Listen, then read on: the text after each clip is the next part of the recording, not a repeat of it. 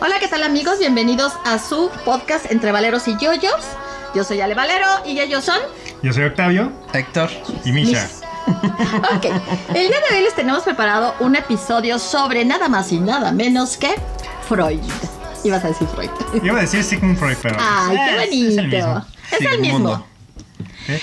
Sigismundo. Sigismundo. Sigismundo. Sigismundo. Sí. Sigismundo. No seas mala onda. Yo así le digo a Sigi. Yo también así le digo a déjame- mi gato. Déjame le cuen- les cuento que este Sigi se llama Sigi por Sigmund Freud. Ajá. Entonces, de cariño le decimos Sigi, pero es Sigmund Freud. Él se Así llama viene. Sigmund Freud. Sigmund bueno, Freud. doctor, para, Ah, ah, para ah. los que no son cuates. Así doctor. está en su, en en su, su, cartilla. su cartilla, En su como carnet. Sigmund Freud. Sigmund Freud. ¿Qué te parece? ¿Cuál, cuál sería la traducción de Freud en.? ¿A qué crees que nunca le he buscado? ¿No? Habría, ¿Quién habría, sabe? que, Habría que habría que buscarla.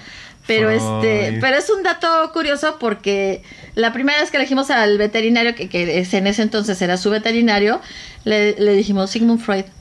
Y nada más empezó a hablar porque que- sabe que soy, sí soy Ajá. psicóloga, ¿no? Te, te la cuento peor. Un amigo. ¿Qué, qué onda, Alan? ¿Cómo estás? Este, eh, le puso a su perro Máximos Décimos Meridio.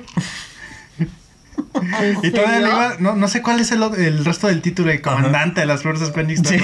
Y, y- y el veterinario que con. Ahí está. Eh, Es neta, nada más le, dej- le dejó máximos décimos meridios.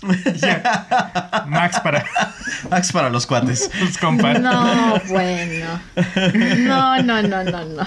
Pero bueno, entonces empecemos hoy con Freud. Vamos a hablar sobre, primero, su biografía. El 6 de mayo de 1856 nace Sigmund Sigismund Freud. Sigismundo. Sigismundo en español. Sigismundo. Su madre, de nombre Amalia, desde un principio sintió mucho orgullo y le llamaba mi Sigi de oro. Ay, Eso me dio mucha ternura porque dije, ay, también le llamaba Sigi. Ajá, también le decía Sigi. Qué. La hablaba en Yiddish y Es lo austriaco, ¿verdad? Ajá. Nace- O sea, pero nace en Austria o se muda en Austria o. Eh, ah, sí, nace Sí, nace en, en sí, en sí, nace en Austria. Sí, Sí, sí, Ah. Eh, ah, es que es, ¿qué es es- Yiddish? es un pueblito, digamos. Eh, es el idioma. Ah, ok. Es el, el- el tipo del de idioma de los judíos. Ah, Ajá. ok. Y lo prefería por encima del resto de sus hijos. Sí. Eso explica muchas Sí, cosas. eso también, sí, eso explica muchas cosas. Un día, eh, no, sí, ya sé que eso explicaba, ¿no? Un día en una pastelería, una anciana le anunció que su hijo era un genio. Esta convicción se la transmitió a su padre, Jacob, quien comenzó a admirar a su hijo en la creencia de que algún día sería superior a él. Ah, En tanto que los hombres de la familia, ayudados por sus yernos o sostenidos por sus suegros, siempre se habían visto como honrados comerciantes de lana y artículos surtidos. Ese era el trabajo de la familia, ¿no? mm, ok. Y ya O sabes sea, que prácticamente un trabajo campesino. sí, y todos lo todos seguían el mismo trabajo. Jacob pensó que su hijo podía tener un destino distinto al de él, no como comerciante, sino en el saber. Lo inició en el relato bíblico y a lo largo de toda su escolaridad, el joven Freud seguiría empapándose de la lengua bíblica en contacto sobre todo con Samuel Hammerschlag. Su pro- no sabemos este Su correcta pronunciación, pero. así que perdonarán, tratamos de hacerlo lo mejor posible. Su profesor de hebreo. Bueno, es, es- ajá. Ese es el Yiddish, el hebreo. Yo me imagino que es el tipo, ¿no? De, de, de hebreo. El, el, el- ¿Cómo se llama? El, el, ah, El Yiddish. Yiddish. Yo. mm, A ver, ahorita, no sé, rápido, no sé, la porque ahorita, ahorita se me olvidó, son de las podría- cosas Podría decir igual que no sé. que consulté que- y, y ya se me olvidó. Que es de esos tipos de lenguas que, este, que existen en diferentes etnias de los países. Ajá. También dije. Yo, di- yo digo que es por ahí va el asunto. Sí, sí. Como el. ¿Cómo se llama este idioma español? El Euskera. euskera. Ajá. Ah, el- el- sí, sí, sí. Nos queda. Pues es parte del. es, es, es un idioma perteneciente a las comunidades judías. Mm, Sí, es un idioma, como te decía. Y precisamente tal como lo dije, mira, no se me olvidó. Sí, sí, sí. Es un idioma de las comunidades judías. Qué ¿Ok? ¿En dónde voy? A su mu- le ayudaría a financiar. Ah, bueno, este profesor, Samuel, es su profesor de hebreo, pero también es quien lo ayudaría a financiar sus estudios, porque ellos Ah, no tenían mucho dinero. A su muerte, en 1904, de este profesor, Freud escribió, En su alma ardía una chispa del mismo fuego que animó a los grandes sabios y profetas judíos. ¡Qué bonito! Ah, ¿no? Pues sí, lo apreciaba mucho. No sé qué tan bueno sea eso. O, o- o si la verdad es alguna manera de, de mentarle la madre, sinceramente. No, pues yo no lo había visto así, pero no, pero no, no, por, por, por, por toda su biografía no. No. Vamos a pensar que era algo bueno. Exactamente. Ajá. En 1860 la familia Freud se instaló en Leopolds- Leopoldstadt, un suburbio popular de Viena, poblado de judíos pobres que residían a veces en viviendas insalubres. Su madre embarazada enfermó de tuberculosis y tuvo que pasar varios periodos en los Carpatos para restablecerse. En esa época, Jacob seguía calificándose como comerciante de lanas, sin embargo, por la mecanización de la producción de textiles, no logró llegar a ser un próspero comerciante. Fíjate la mala onda, ¿no? Empiezan con toda esa parte y todos ellos que se dedicaban de lleno, pues los van relegando, ¿no? Pues sí, pues es todo lo que lo malo que trajo la, la primera la primera revolución industrial. Ujú. Que las personas que ya tenían trabajos especializados, pues todos, toda la maquinaria se los relegó. Todas las tejedoras y demás. Sí. Se los fregó. Con la ayuda de los Como hijos... los robots ahora, pero. O sea, exactamente, tranquilos. no, o sea, no se preocupe, no se Como la automatización de los Más o menos. Ya al rato no se van a necesitar ningún humano. El mundo sin humanos. Con la ayuda Yo de por los eso me dedico al arte. Ya, No mejor déjenlo, así, déjenlo así, déjenlo así. Con la ayuda de los. Con la ayuda de los hijos de su primer matrimonio, pudo asegurar una vida decente a su numerosa familia. Jacob pasó de ser una fuerte autoridad paterna a la imagen de un hombre débil y humillado. Razón por la cual acariciaba el sueño de que Sigmund alcanzara un destino más glorioso y decía, mi Sigismund tiene más inteligencia en el dedo pequeño del pie que yo en la cabeza, pero jamás se atrevería a contradecirme. Mm. Lo tenía muy Porque si no un demonio. Además. ¿Verdad que sí, Sigismundo? No se te olvide, mi pequeño Sigi, Sigismundo. No sé por qué, pero de, de pronto este, me pasé de imaginarme como, como austríaco al papá ruso. Sí, sí, sí, sí. Qué mala onda. Sigismund fue el primero en su extenso linaje procedente de los Shetl, Shetl, Shetl, de Europa Oriental, en acceder a otra carrera que la de comerciante. Mm. Fíjate, fue el primero de desviarse del Desviarse camino. del camino. Pero para bien, o sea, final de Claro, cuentas, claro, o sea, fue- era bueno. un- Era un negocio que estaba ya en mucha decadencia, ¿no? O sea, que cada vez se ocupaba menos a la gente especializada. Entonces, para bien que se empezaran a diversificar. Lo que no incluí, este, eh, ahorita lo estoy recordando y se los comento, es que en algún momento de su vida él se quita el Sigismund y se queda nada más como Sigmund. O sea, legalmente hace, hace, Hace el cambio hace el cambio del para que no le digan Sigismund. Sigismund y se queda ya como. Sigmund. Qué raro. Durante el verano de 1865, Joseph Freud, hermano de Jacob, fue detenido por posesión de billetes falsos. Algún ay, toda la vida, nunca falta el hermano perdido.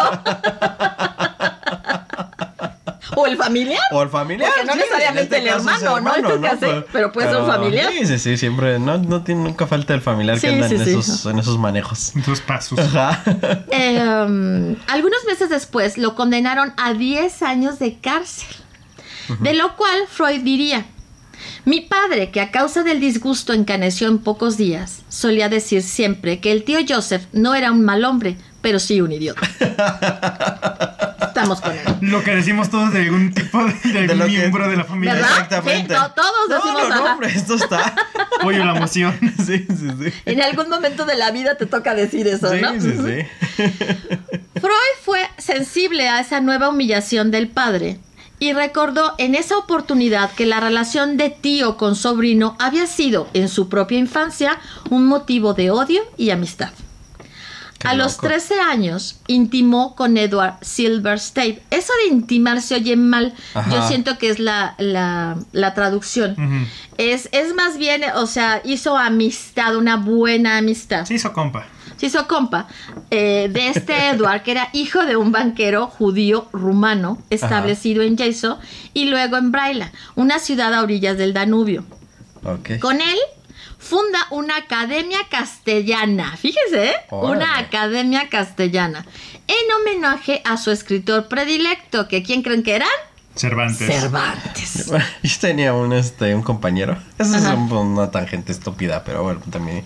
De... De tu compañero. No, mía. Yo que te De quiero salvar. Porque él se apidaba Cervantes. Mm. Entonces, no me acuerdo cuál era su nombre de pila, pero se apidaba Cervantes. Entonces estábamos haciendo no sé qué cosa para una tarea en la que teníamos que grabar en, en audio una, una cosa, ¿no? Entonces a mí me tocaba presentarnos, ¿no? Entonces yo decía, fulanito de tal, y este, fulanito Cervantes Saavedra, ay no, perdón. Y así como tres veces no podía dejar de, de- de decir el Cervantes sin el Saavedra, o sea, no podía dejar de automático. Sí, sí, sí, entonces era eh, eh, este el trabajo lo presentamos fulanito de tal, fulanito Cervantes Saavedra. Ah, qué pendejo. y otra vez a grabarlo. Y así como tres, cuatro veces no podía dejar de, de, de decirlo- decir Saavedra. De decir Saavedra. O sea, no podía dejar de decirlo. Lo tenías. Saavedra. O sea, no podía decir. Sí, tan, tan introyectado en tu mente que no lo podías No evitar. podía ¿sí? dejar de decir. sí. Imagínense que hubiera que este, dicho Freud si hubiera visto el Cervantino. Ah, yo creo que hubiera estado muy alegre Mira, Exactamente. Mira, yo veo, tres yo veo tres posibilidades. Una, se decepciona. Ajá. Dos, agarra, el- agarra Sí. la onda. Y tres, lo utiliza como método de estudio. Ah, yo creo que Yo la creo del que la medio, segunda ¿eh? y la tercera. No, yo creo que la tercera no. Yo creo que se hubiera dedicado a, a la, a la vida bohemia. Bueno, sí, también. Se presta, se presta mucho para la bohemia, ciertamente. Sus placeres intelectuales procedían de una libre práctica de la, de la palabra iniciática. Intercambiaban sus misivas en alemán y castellano. Ay, no. Además que tenían un lenguaje codificado. Y se asignaron Otro nombres. loco. Sí. Y se asignaron nombres tomados del célebre coloquio de los perros, de las novelas ejemplares.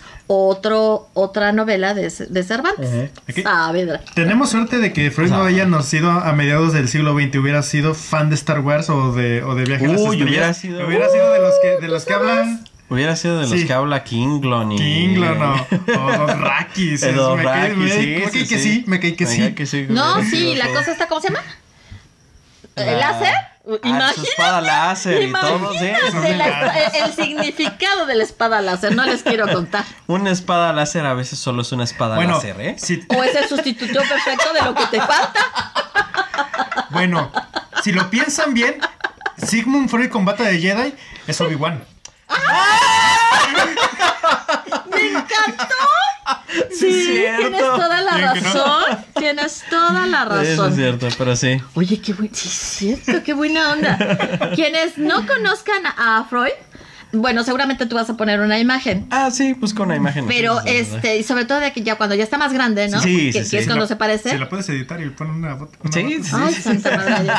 Si ven una foto de Freud y ven una, una, una foto de Obi-Wan, sí, sí, le- sí se dan ahí como que el, el quien vive, ¿no?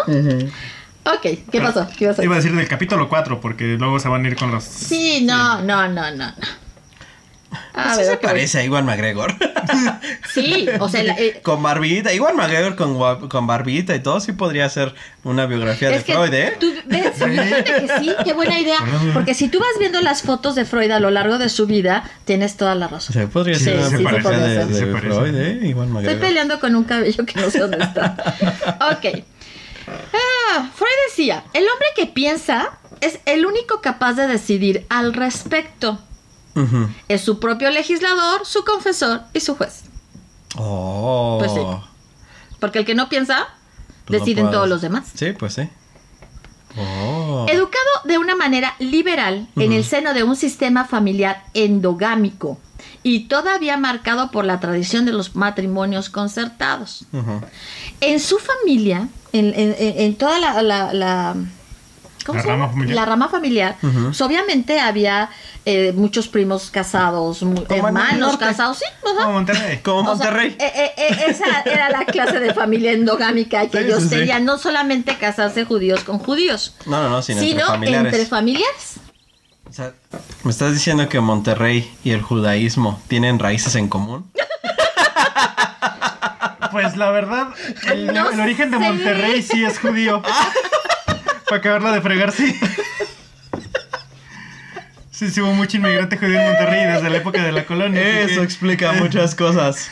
Ahora Eso. entiende uno tanto. Ahí está el hilo negro. Exactamente, ahí está, ahí está lo que une. Ok. Freud tuvo una infancia feliz entre un padre que habría podido ser su abuelo, porque además fue hijo del segundo matrimonio del padre. Mm. Ya había tenido un matrimonio previo. Una madre que había podido casarse con su medio hermano, porque era como de la edad apropiada, y sobrinos que tenían la misma edad que él, Sí, pues, eh, porque eran no es- los sobrinos de Ajá. los hijos del primer matrimonio. Eso se sigue dando, eso. Ah, sí. Uy, eso es todavía. Yo, yo- conocí a muy un, a un tío en cuarto grado que era como dos años menor que yo. Sí, es que sí pasa. Sí, sí, sí, sí. Sí. Qué cosas, ¿verdad? Eh. Qué cosas, ¿verdad? Ya, déjalo así. Sí. Sus cinco hermanas, ah, porque tenía cinco hermanas, ¿no? Lo veneraban al tiempo que lo consideraban tiránico. O sea, así como lo veneraban, ¿no? Y era, uff, lo máximo, lo, lo consideraban, ti- consideraban tiránico. ¡Ah! Tiránico. Ahorita Es les digo decir, por qué. lo querían, pero seguían viendo sus defectos. Claro, pero deja, deja de que deja. Vigilaba sus lecturas. ¿eh? No soportaba el ruido del piano. Lo ponían mal. Y le, le parecía normal que quedaran relegadas en una sola habitación iluminada con bujías, cuando por su parte él tenía su cuarto y contaba con el beneficio de una lámpara de aceite. Como debe de ser. Como buena sociedad machista. Machista. Exacto. Lo bueno es que el cuate era liberal, ¿eh? Sí, Me lo bueno es que era liberal, porque imagínate si no. Si hubiera sido conservador, ¿no? No, imagínate si hubiera nacido en una familia conservadora. Pero es no. que no dijeron qué tipo de liberal. Sí, ¿verdad? Sus hermanas, como las de su generación, no tuvieron otro destino que el de convertirse, y ojo, en esposas, madres o sirvientas. No, bueno, qué bueno que eran liberales, que si no, no, no sé qué hubiera pasado con ellas. Pero las mujeres no, corazón. O sea, los hombres podían ser liberales, pero las mujeres no. Sí, pues sí. Sin, reci- sin recibir ninguna formación intelectual que les permitiera acceder a otra condición. O sea, la cosa aquí es que no sabemos hasta qué punto, o sea, por este tipo de limitaciones, si realmente ellas pudieron haber sido más prestigiosas que él mismo, ¿no? O sea, haberlo dejado, o sea, no sabemos si alguien más de la familia Freud hubiera dejado en el olvido a Sigmundo. De- deja tú el sexo, pues, este, por las preferencias de mami. Sí, sí, sí, por las preferencias de mami también, o sea, y- no, y Sí, del sí, papá, sí. o sea, o sea, no sabemos hasta qué punto quedaron estas personas, este, limitadas, o sea, él, él, él destacó. por- Rezagadas. ajá, rezagadas, y él destacó porque le dieron hermana- todas las oportunidades. La oportunidad que tuvo su hermana, perdón, ibas a decir algo. No, iba a decir este que esto me recordó una frase que no me acuerdo quién la dijo que eh, es- este, narraba algo así. No me importa tanto la inteligencia de Albert Einstein, sino todos aquellos niños que nunca tu- que fueron que tenían la capacidad de ser más brillantes que él y que nunca tuvieron la oportunidad de estudiar matemáticas. Es que esa es, Es la eso es cuestión. exactamente. Sí, sí, sí. Bueno, pues, pero bueno, tampoco Freud tiene la culpa. Sí, sí, no. No, no, él no tiene la culpa. No, la culpa la tienen sus Porque padres. además y fue, su fue la sociedad que, que- que Sí, sí, creció, sí. ¿no? Pero sin embargo su hermana Ana sí fue la que tuvo eh, la posibilidad de estudiar y estudió para ser maestra. Mm, ok. Y se casó con un hermano de Marta. Marta va a ser en el futuro la esposa de Freud. Ah, ok, ok, ok. Y ella, junto con el, con el hermano de Marta, o sea, Ana, emigra a Estados Unidos. Y ahí es, eh, son padres de cinco hijos y tienen una vida muy próspera. Ah, mira, oh, qué bueno. Sí, lo estoy. Ujú. El orden familiar que había impregnado a Freud en su infancia y durante su adolescencia descansaba sobre tres fundamentos.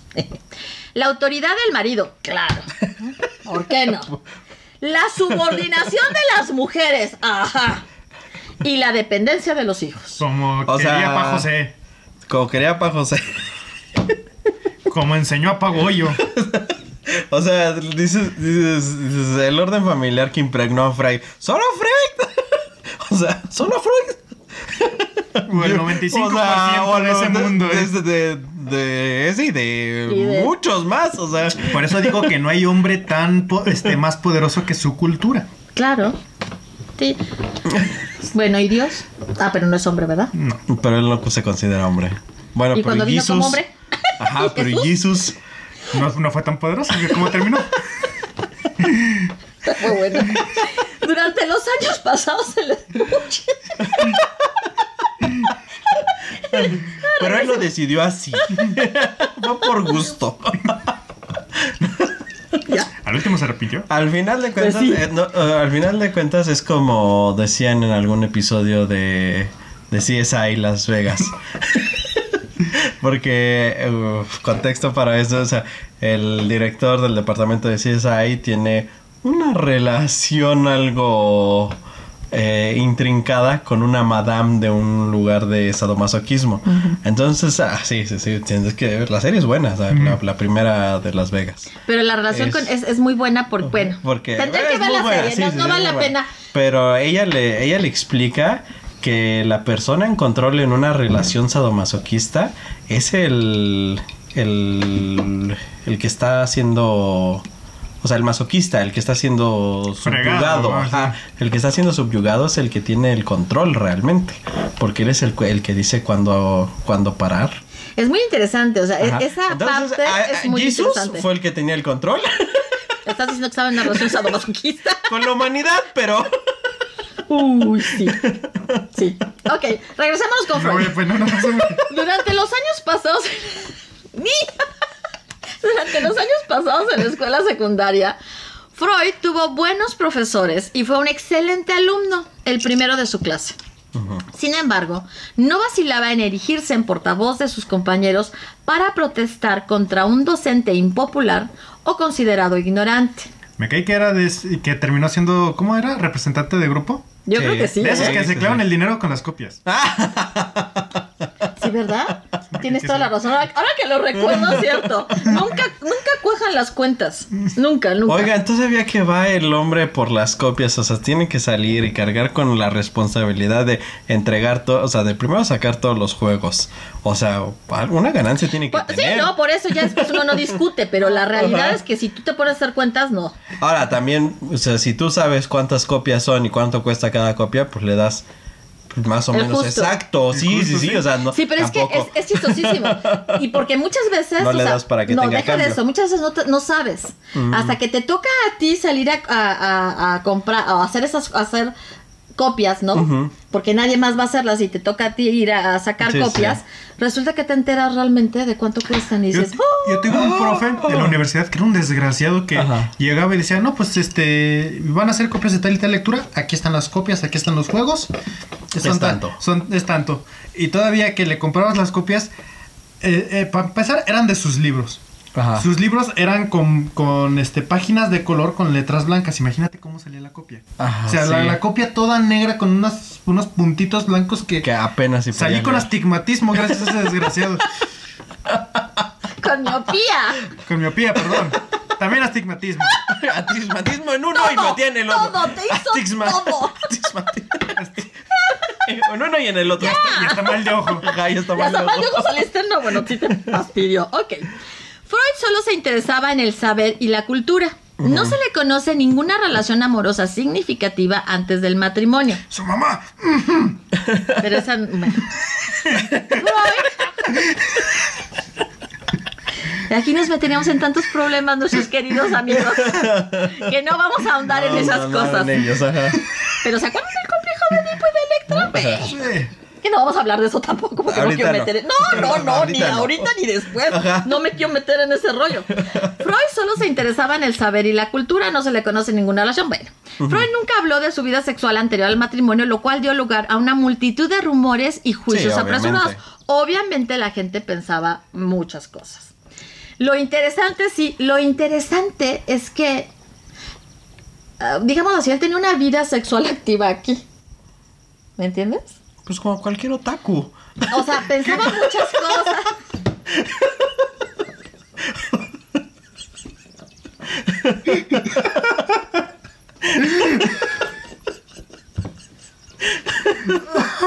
¿Cómo les iba diciendo? Iba a decir que gracias a Dios Freud nació antes del internet. sí. Imagínate, Que si no no, igual y ni se casa, ¿eh? Sí, No, no, espérate, no hubiera hecho nada de lo que hizo. Todo el día en la computadora. Todo el día en la computadora. no, Hubiera- no Hubiera inventes. sido un buen memero, eso sí. Hubiera hecho memes increíbles. Bueno, sí tenía una vida sexual activa en su mente.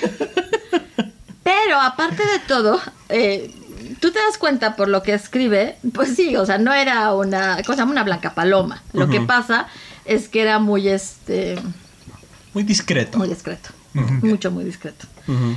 Eh, en esa época enfrentó, eh, en- o sea, en sus años de universidad, lo que era la, la mutación de lo que antes se llamaba antijudaísmo a lo que se convierte después en el antisemitismo. Mm.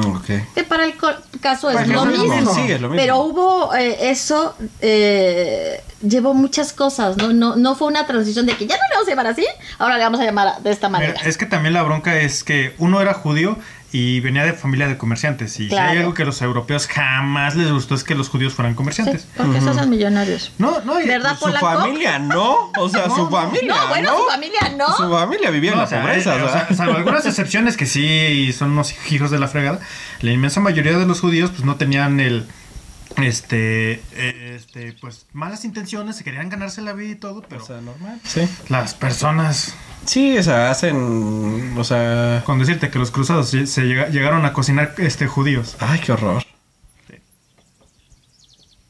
Ok. se los comieron.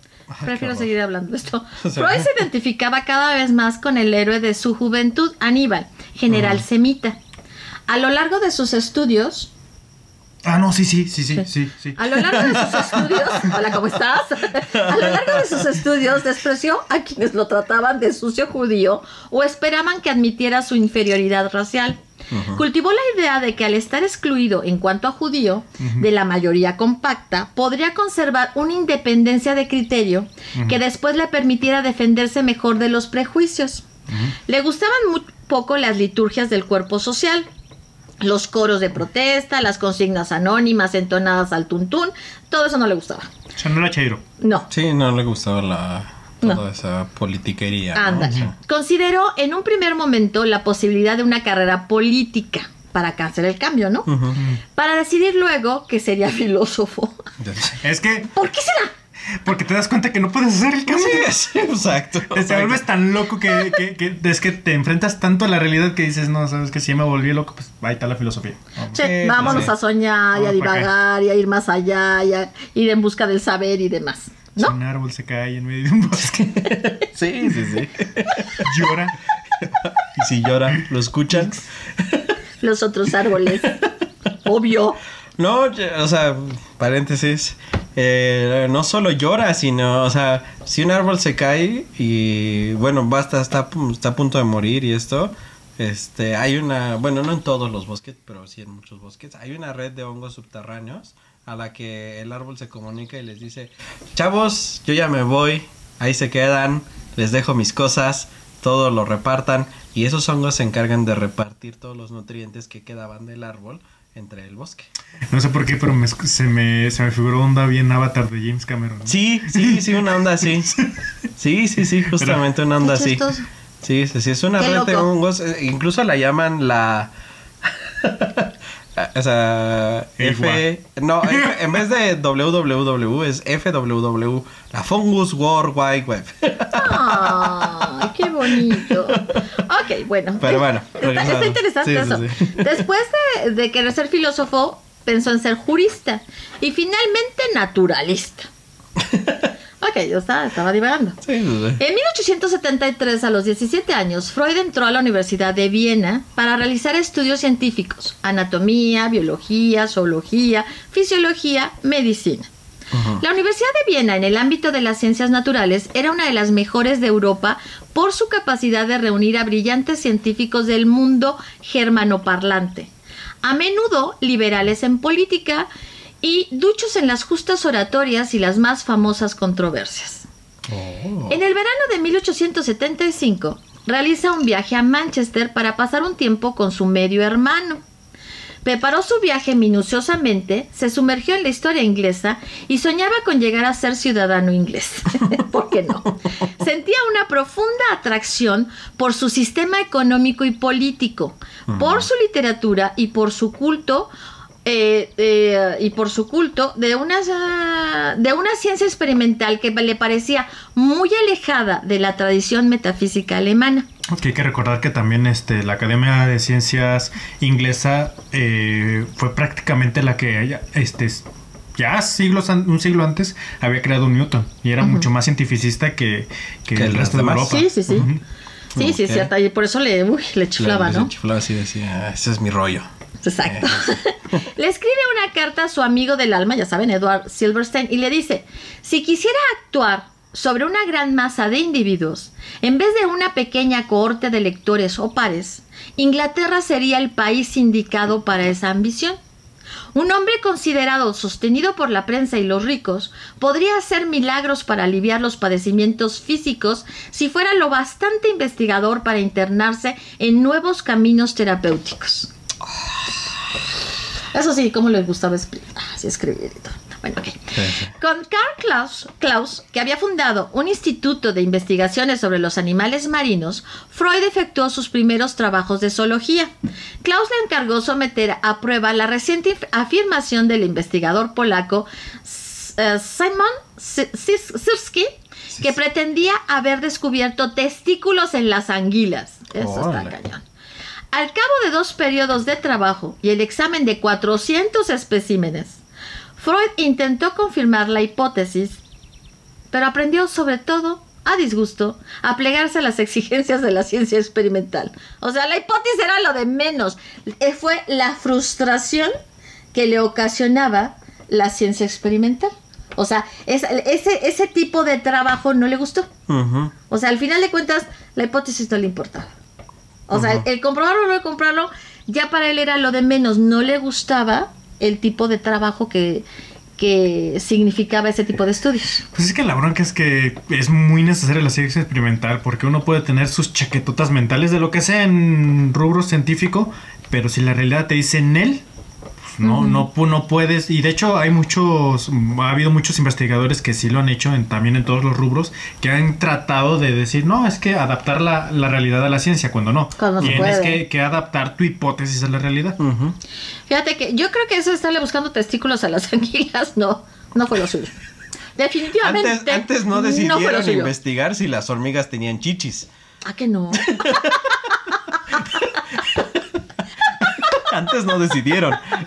Si le encontraron chichis a las, a las este, almendras para hacer leche.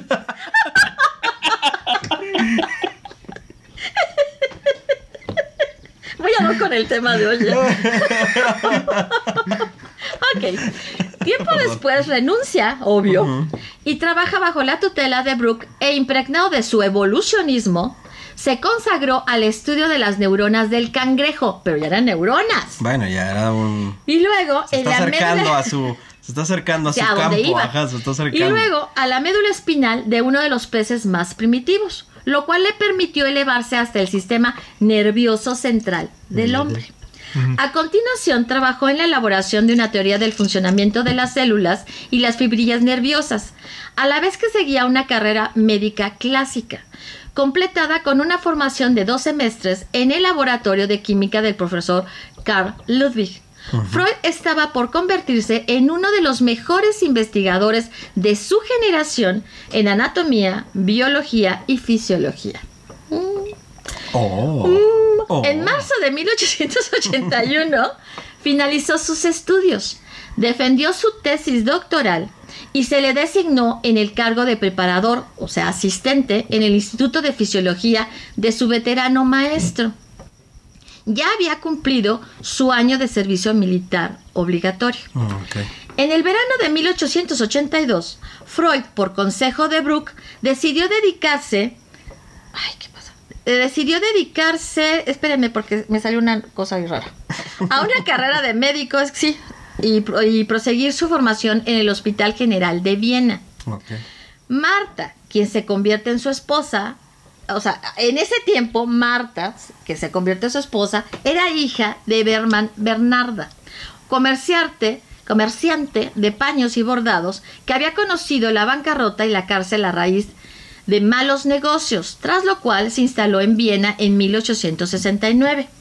Marta nace en Hamburgo el 26 de julio de 1861, dentro de una familia de escasa fortuna.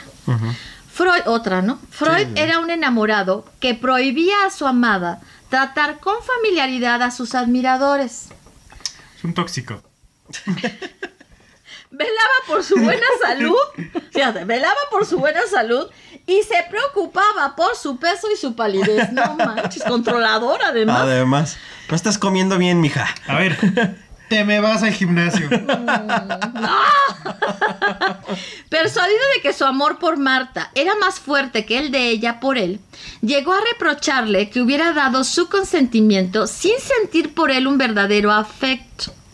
Y ahí hice una acotación porque ya no quise eh, incluirlo, porque se pone a hacer una tabla, o sea, un balance de su relación en base a lo que era, lo que debía ser y lo, y, lo que fue, ¿no? O sea, sí está bien tóxico. Sí, sí, está bien tóxico. O sea, es como. O sea, Freud era la vieja que te, que te dice, es que no me quieres lo suficiente. Entonces dices, ay, no, qué miedo. esto sí ya está muy tóxico, ¿no? Pero bueno. Descontento por haberse visto obligado, o sea, ya regresando a su práctica, en esta etapa, dice, está descontento por haberse visto obligado a abandonar la investigación científica para dedicarse a la práctica médica. O sea, e-, era medio... Ah, no voluble si quieren, o a lo mejor sí, ¿no? Porque...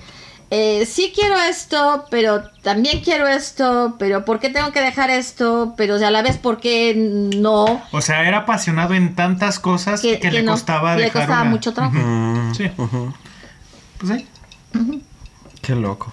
Freud esperaba hacer un gran descubrimiento que lo elevara a la celebridad. ¿Y qué creen, chicos? Sí lo hizo. No precisamente un descubrimiento, pero... Se lanza un estudio histórico clínico, nada más y nada menos que las virtudes de la cocaína. Perfecto. En el tratamiento, o sea, la aplicación ¿no? de la cocaína, en el tratamiento de las afecciones cardíacas, la depresión y los estados provocados por la abstinencia de la morfina, que ya ven que se utilizaba mucho la morfina.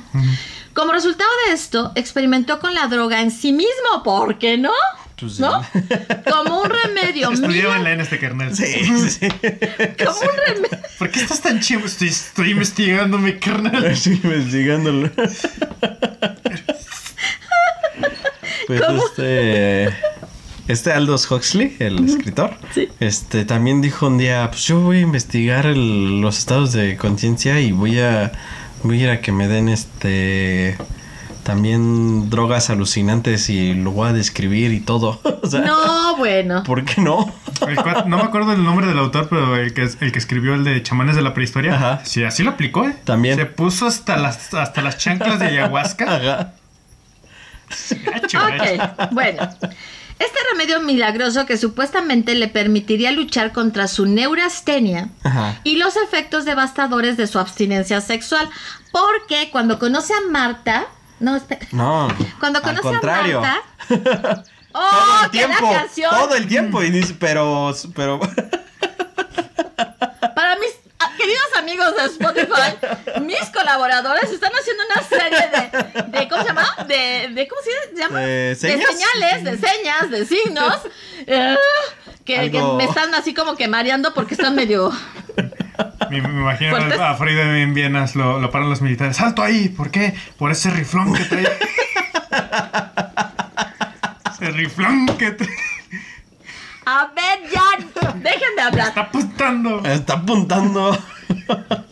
La abstinencia sexual es que como Marta no vivía exactamente donde estaba Freud, vivía, no sé, más lejos, no estaba en Viena. Sí, sí, sí.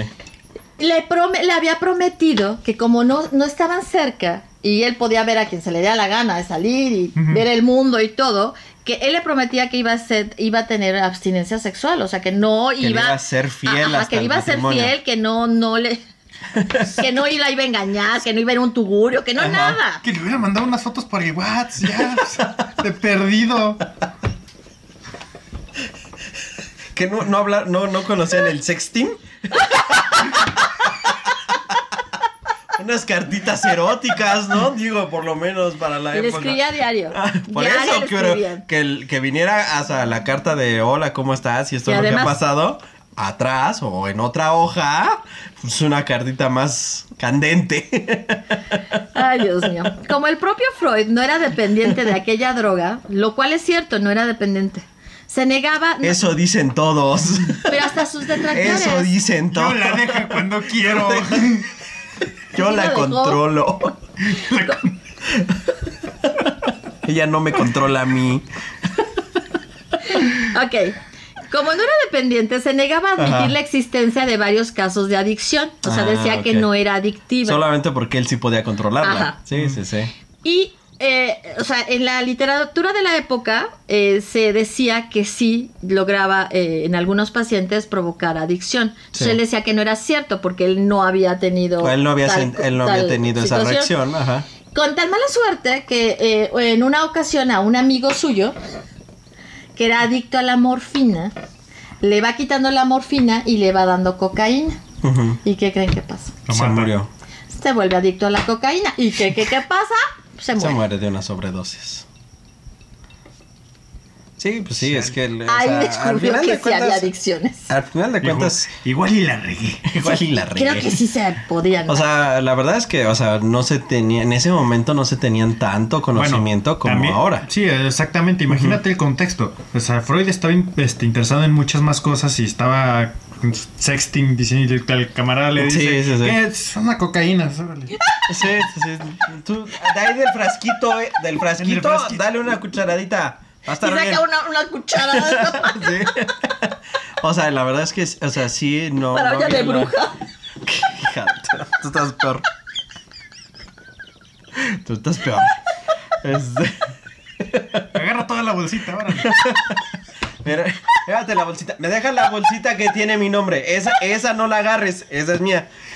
Esa, la de- esa, esa es mía. Chinga, me dejó la de los coquitos. Entonces, chingada. Le estoy diciendo que, que la que tiene mi nombre. Pinches drogos. Todos son iguales, pinches drogos. Puedo seguir. bueno, No, no, bueno, ya, lo que, lo que quería decir es- era eso, ¿no? O sea, en ese tiempo, o sea, la cocaína era un medicamento, o sea, Sí, no, se sí. le, no se le conocía como ahora, que es, eh, o sea... Como una droga. Como una droga que, que tiene alteraciones en tu cerebro, o sea, es, es, o sea, los, obviamente se ha avanzado mucho en el estudio de, de estas drogas. Sí, ¿no? obvio. Que- o sea, que- tan, tan- que no se consideraban. O sea, se, se veía de otra manera. Se que veía le de otra ponían manera, coca. o es sea, que le ponían coca a la coca. tiempo. sí, sí, sí. Ahora, ahora que estoy pensando, ¿qué fregadera estamos diciendo de que la cocaína trae coquito? O sea, no, no, no, no, No. Bueno, no sé, no sé. No, no, perdidos. no, sí, Eso habla muy bien de nosotros. Eso habla muy bien. Nosotros no somos conocedores en el tema. Exactamente.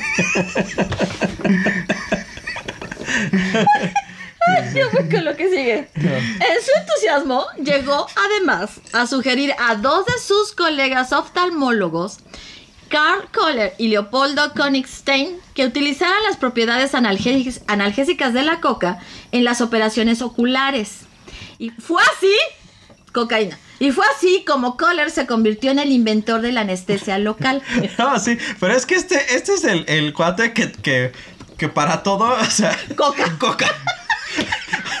Ahora no, pero ahora es eh, la marihuana, güey. La marihuana te lo quita. No, el CDB, güey. El CDB te lo quita. Ahora, ahora la banda es así. Pero este, este era el güey que en ese entonces la marihuana, te, la coca te lo resuelve, güey. Mira, Freud tiene que agradecer mucho que en, en su tiempo nada más se hubiera empedrado, porque donde hubiera visto las líneas,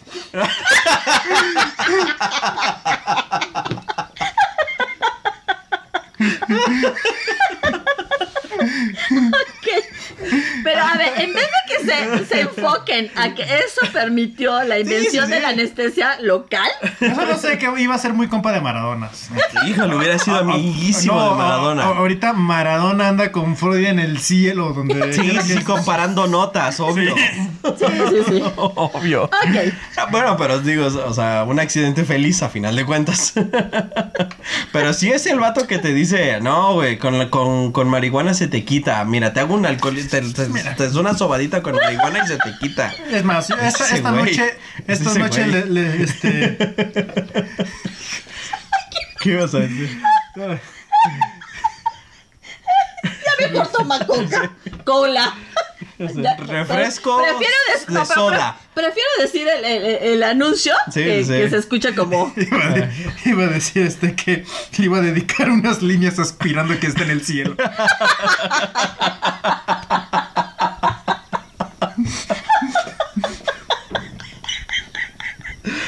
Ah, Bueno, pues el episodio de la cocaína, que suscitó interpretaciones delirantes en algunas personas, fue una etapa importante en la trayectoria del joven Freud.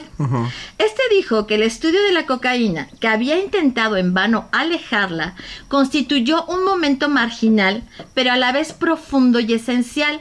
Se enfrentó a su demonio, una desmesura, esa parte irracional que lo llevaría a desafiar el orden de la razón. Ya fuera en el interés prestado a los fenómenos ocultos y la telepatía, o bien en su atracción por las especulaciones más extravagantes, en este periodo pudo comprobar hasta qué punto la droga podía ser a la vez el mal y el remedio del mal. Una herramienta diabólica capaz de producir estados mentales patológicos para después tratar de erradicarlos. O sea, le un, se dio un mal viaje, eso sí, sí, sí, sí, tremendo. tremendo. Ahora, sí, es, es que cuando estás en estados alterados de la conciencia, pues, eh, pues sí transgredes los límites, ¿no? Claro, Del- o sí, sea, sí, sí, sí, sí. sí pasas por allá, pues, a- por ideas que no- nunca te hubieras, se te hubieran ocurrido. Eh, en Es la expansión de la conciencia. Es la expansión de la conciencia, pero bueno, digo, o sea, él... Dijo, dijo el chamo de mi colonia, huelo colores. Bueno, colores. Exacto. que bueno, si hay una enfermedad, no una enfermedad, pero una, o sea, la sinestesia es cuando la gente huele los colores. ¿En serio eso existe? Sí, eso existe. Eso. Tus cables, o sea, Tu sistema. madre de Dios, ya, ya la perdimos. Huelo azul, hermano. Pero sí, es- la sinestesia es esa, o sea, hay gente que nace con, con eso, entonces por decir, cuando tú le dices, a- eh, eh, o sea, cuando ellos ven el color azul, está- o huelen algo, o sí, sí, sus, sus sentidos están en- entrelazados, entonces hacen conexiones que no son normales para nosotros, pero para ellos así han vivido toda su vida. Ajá, se llama sinestesia. Pero bueno, esa es la persona que nace con eso. Si, Puede- si, tú, nas- si tú no naciste con eso. y de el poder. Pero no es la sinestesia. ¿No es la sinestesia? No, no sé cómo se llama, pero yo ya lo había escuchado, pero no, no es la sinestesia, no sé cómo se A ver, búscala. A ver, pero sí, o sea. Yo ya, o sea, sí sé que existe, pero no. Es que me encantó.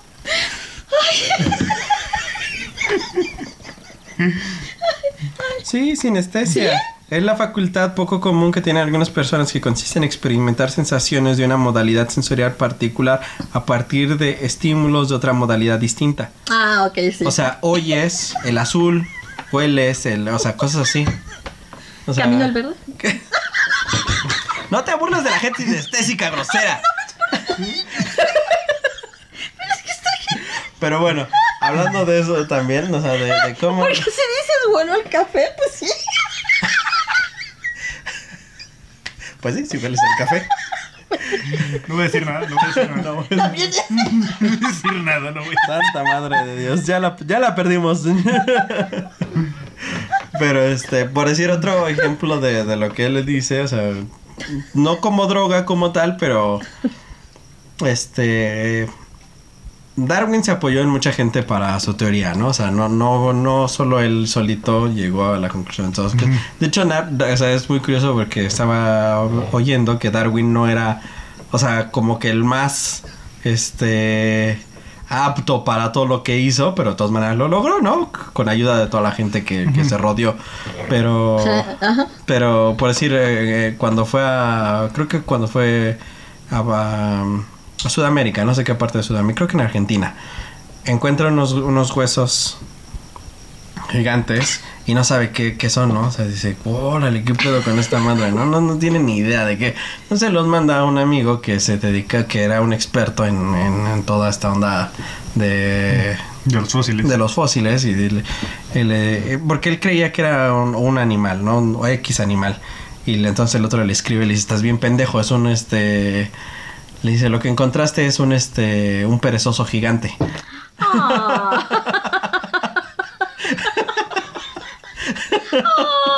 Porque había perezosos gigantes. Oh, ¡Qué ternura! Pudo haber sido peor. Este, este, que se llamaba? Eh, Frecuán de Tobar, siempre que encontraban un, un fósil aquí en México, este, decía, la evidencia de gigantes. No, está peor. Está peor. Pero bueno, lo que hago con eso es que este hombre que le ayudaba con esas cosas, Mm. este, y, eh, y que era- eh, es el que desemboca realmente la teoría de, de Darwin, o sea, porque es en el, en el trabajo de este hombre. ¿No es la Mark? Eh, creo que sí, no me acuerdo, creo que sí. Este escribe, es- escribe todo, escribe todo lo que desemboca en esta, en lo de Darwin, o sea, todo, todo su tratado que, que es, o sea, que es lo que lo que lleva a Darwin a, a todo lo demás. A su teoría. Ajá. Este lo escribe en un viaje de ¿De peyote? no, de fiebre. Él estaba Ah. sufriendo fiebres por una enfermedad, entonces estaba sufriendo fiebres bien locas. Entonces, eh, o sea, en sus, en sus, en sus alucines de fiebre es cuando él escribe todo esto. Ajá. Y es en lo que Darwin se basa para, que- para ya completar su teoría y para hacer toda su... Para hacerse famoso, básicamente. No, es que si cuando tienes fiebres muy altas se alucinas. ¿eh? Sí, está alucinas cañón. bien loco. Sí, sí, sí. Yo ahora que me inyectaron la, la vacuna AstraZeneca, yo tuve fiebres bien locas y tuve unos Fiebre, alucin- sueño. Tuviste fiebre alta y tuviste. Sí, sueños de fiebre bien locos. Sí, pero Bien no los cuentes, no los cuentes. locos. Pero sí estuvo bien padre. Ahorita, ahorita no sé nada. Sí estuvo bien padre. bueno, a ver, regresando bueno, con Freud. Pero bueno, eso relaciona lo de que eh, este viaje de Coca lo hizo llegar a, a lugares que él no, No había llegado. No había llegado. Y, que ¿no? le, y O le sea, abrieron un campo eh, que le facilitó muchas cosas en un momento sí, sí, dado. por eso, por eso me acordé de esta historia de este hombre con sus fiebres locas, ¿no? Ok, bueno, pues entonces este pasó por las drogas que, du- que duró alrededor de 10, 11 años, o Ah, sea, madre. sí, sí duró un tiempo. Fue una forma de hacer Pero la no era transición- adicto, güey. Pero no era adicto.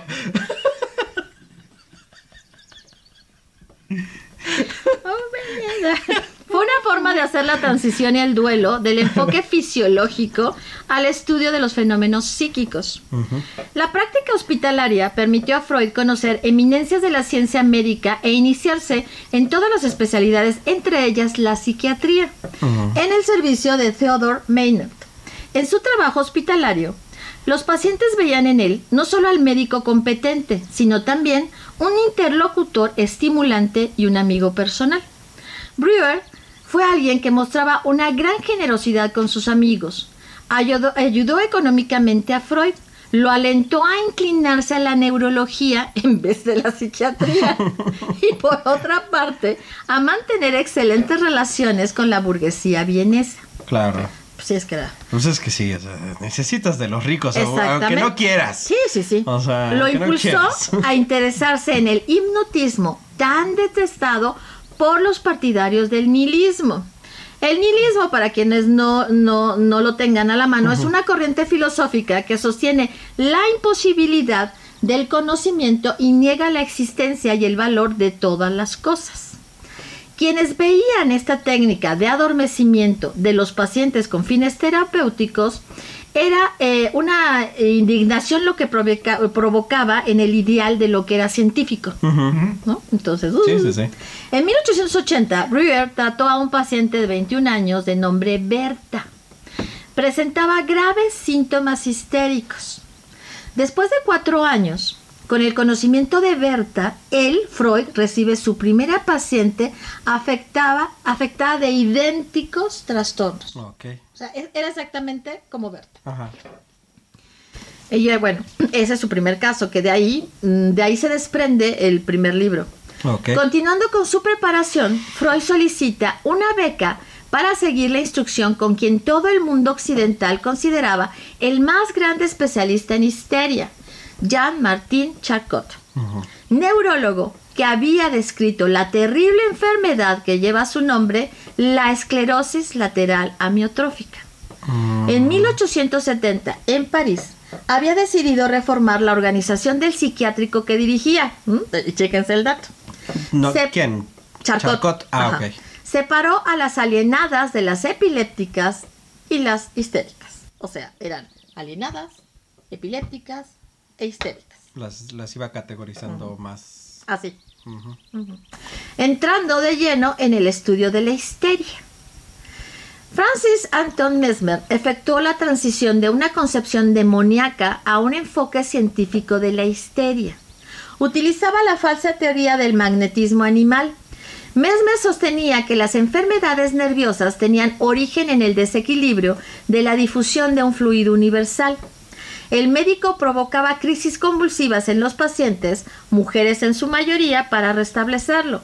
De aquí sale la primera psiquiatría dinámica que puso de relieve las curas magnéticas. O sea, te La trataban histeria. con imanes. Sangrón. O sea, lo, lo que está pasando aquí es, o sea, el acercamiento que tiene Freud hacia el manejo de la histeria. Primero tiene todo este manejo de Charcot, lo- luego viene todo lo de Mesmer, y entonces ahorita vamos a seguir adelante con las histéricas. Y no había imanes. La histeria pasó a ser una enfermedad de los nervios que afectaba a mujeres consideradas como imitadoras, poseídas por el demonio del sexo, brujas sin Dios ni diablo y más nocivas para la sociedad porque también consideraban que transmitían la sífilis. No, bueno. O sea, No, no, no, bueno. traviesas. Travesas. Locas. Jugue- juguetonas. Juguetonas.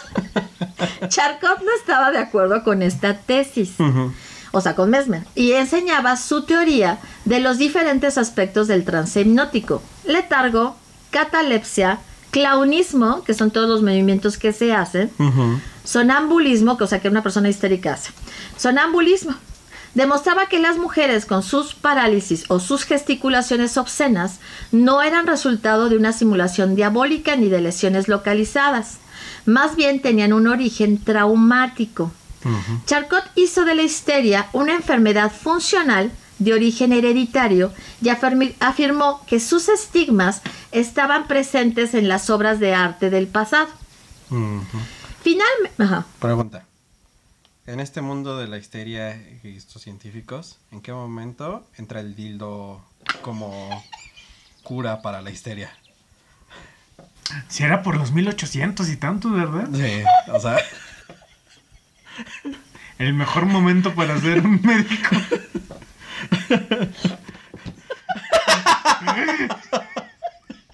no, pues si no te lo recetaban, pues si no te lo recetaban al médico, se lo recetaban a ellas. No, no, pero, o sea, no, no, no, o sea, lo digo, lo digo porque el tratamiento solamente podía ser ejercido Ah, por, un médico, sí, ¿no? cierto, sí, sí, La- cierto. Ni siquiera la mujer podía, este, Este, ah, sí, o sea, ¿en qué No, no, momento no sé en qué momento se, se, se metió el. No sé. Creo que es el mismo Ya. tiempo don- donde, donde este, se inventó el estetoscopio porque un médico maricón este, le, da- le daba, le daba este, ¿Miedo? No, penita Ajá. acercar la oreja al pecho de las mujeres. Ay, ¿en serio? A lo que el resto de médicos del mundo dijo, maldito. Por tu culpa. Por tu culpa. A ver, no, no escucho bien. Tengo que estar un poco más de tiempo. es- Estoy mal. Para, para oír bien el, el latido de tu corazón. Cabrones estos. Estoy mal, doctor, ya lleva media hora. No, a ver, espérate.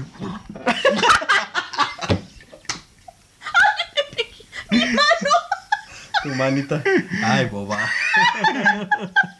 Tú que estás desconchavadita y. Bueno, a ver. Por otra parte, finalmente llega Entonces la no sabemos, ¿verdad? ¿En qué No, no sé, entra? puedes averiguarlo. Finalmente llega la boda con Marta. Ajá. Marta tenía 25 años entonces, ya cuando se casa. La civil se celebró en Wandsbek el 13 de septiembre de 1886. Eh, Freud estarían cumpliendo su aniversario el 13 de septiembre. Ey, ¿de veras? Sí. Nada más que ya no está. Freud esperaba que con esta boda bastara y no se viera obligado a los ritos religiosos que lo horrorizaban. Él no quería nada de eso. No obstante, tuvo que aceptar la ceremonia en la sinagoga de Wandsbek. No hubo de otra. Ay, pero si las bodas en la, en la sinagoga se ponen pero de pelo. ¿Has visto cómo bailan?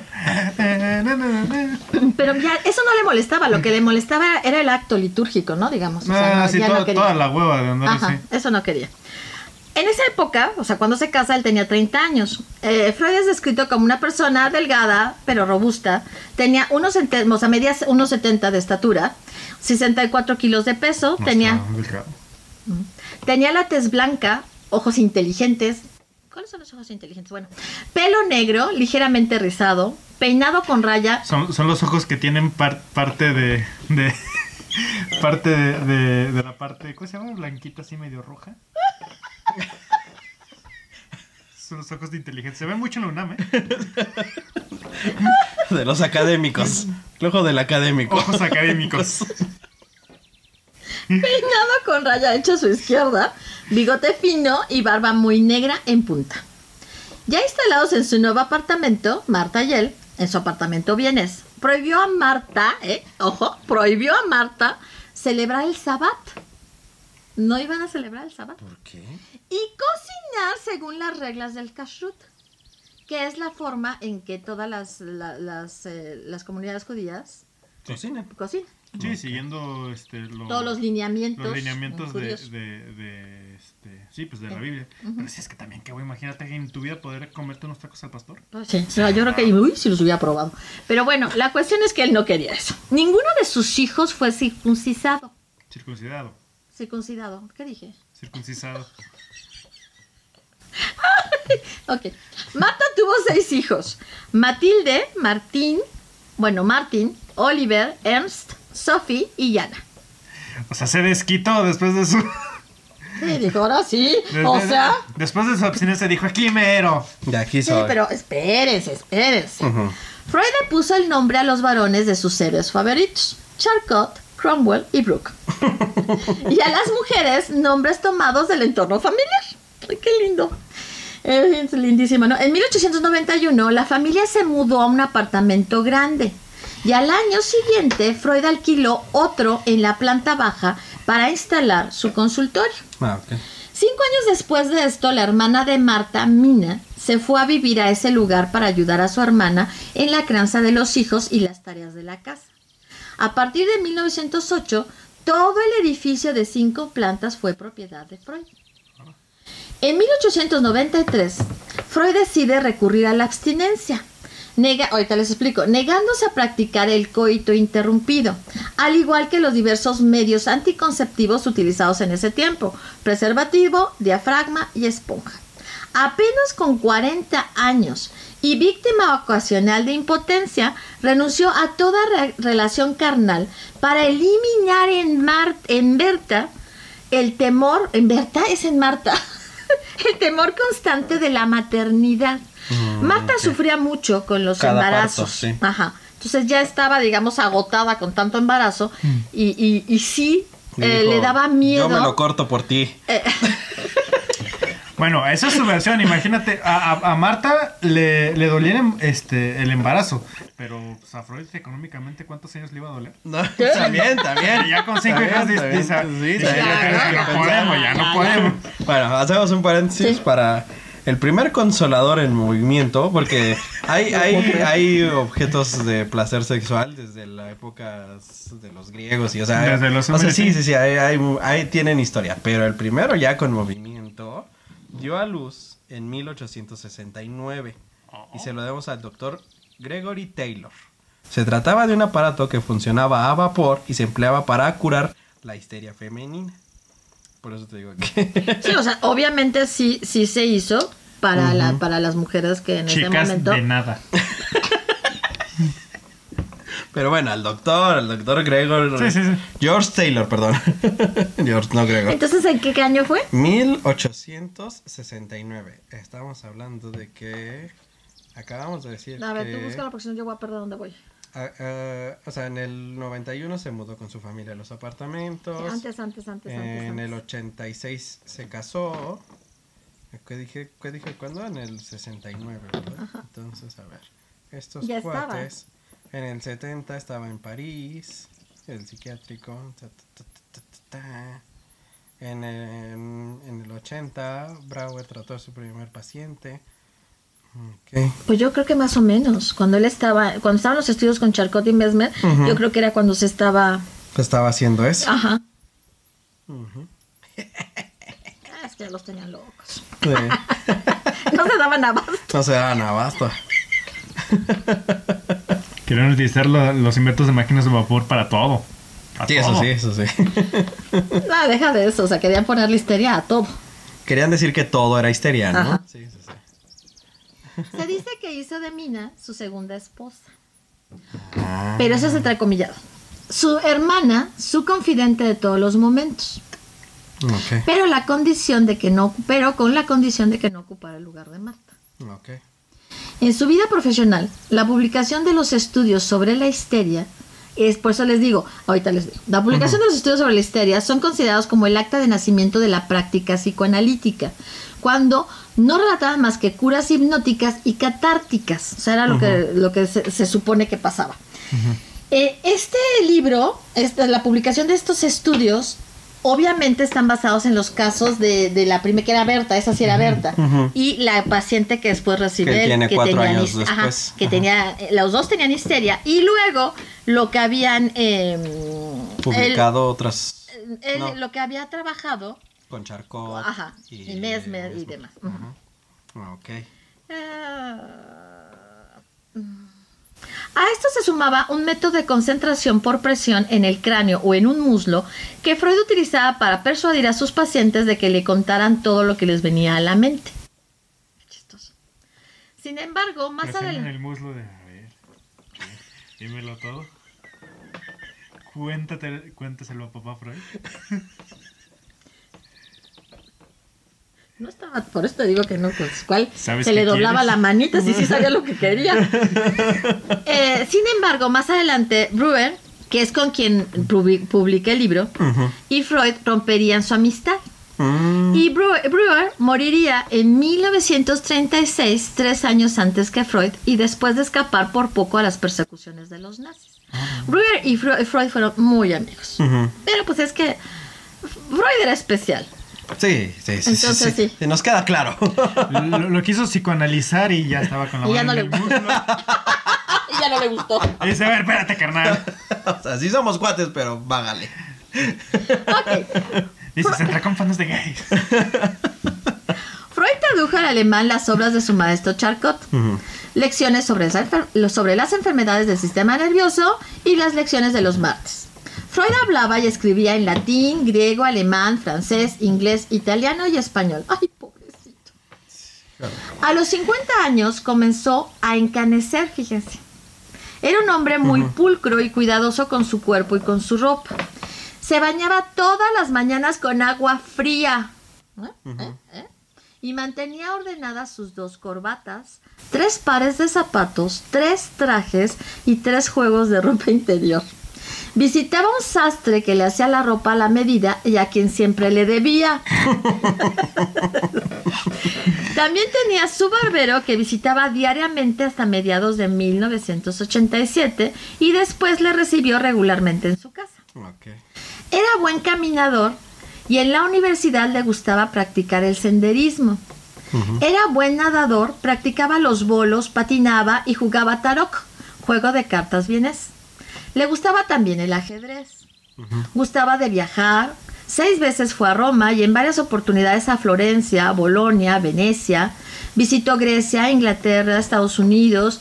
En Nueva York, en el año de 1909, visitó por primera vez un cine. No, es Qué bien padre. chistoso. Sí.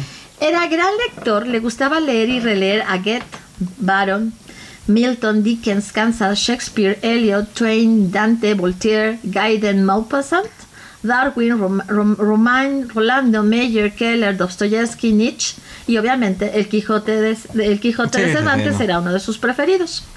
Trataba a todo el mundo de usted y solo en la intimidad usaba el tuiteo. No de ese El tuiteo, tuteo. el tuteo. El tuteo. No el tuiteo. No, el tuiteo. O sea, solo en la intimidad sacaba sus tweets acá. Su cuenta secreta. Es nada. S.F. Arroba S.F. Y ahí es donde escribía lo que realmente pensaba. En la intimidad. Alguien tiene, alguien tiene este complejo de Edipo, tú sabes quién eres. Tú sabes quién eres, exacto. Ese carro nuevo representa tus inseguridades. Tú sabes quién eres.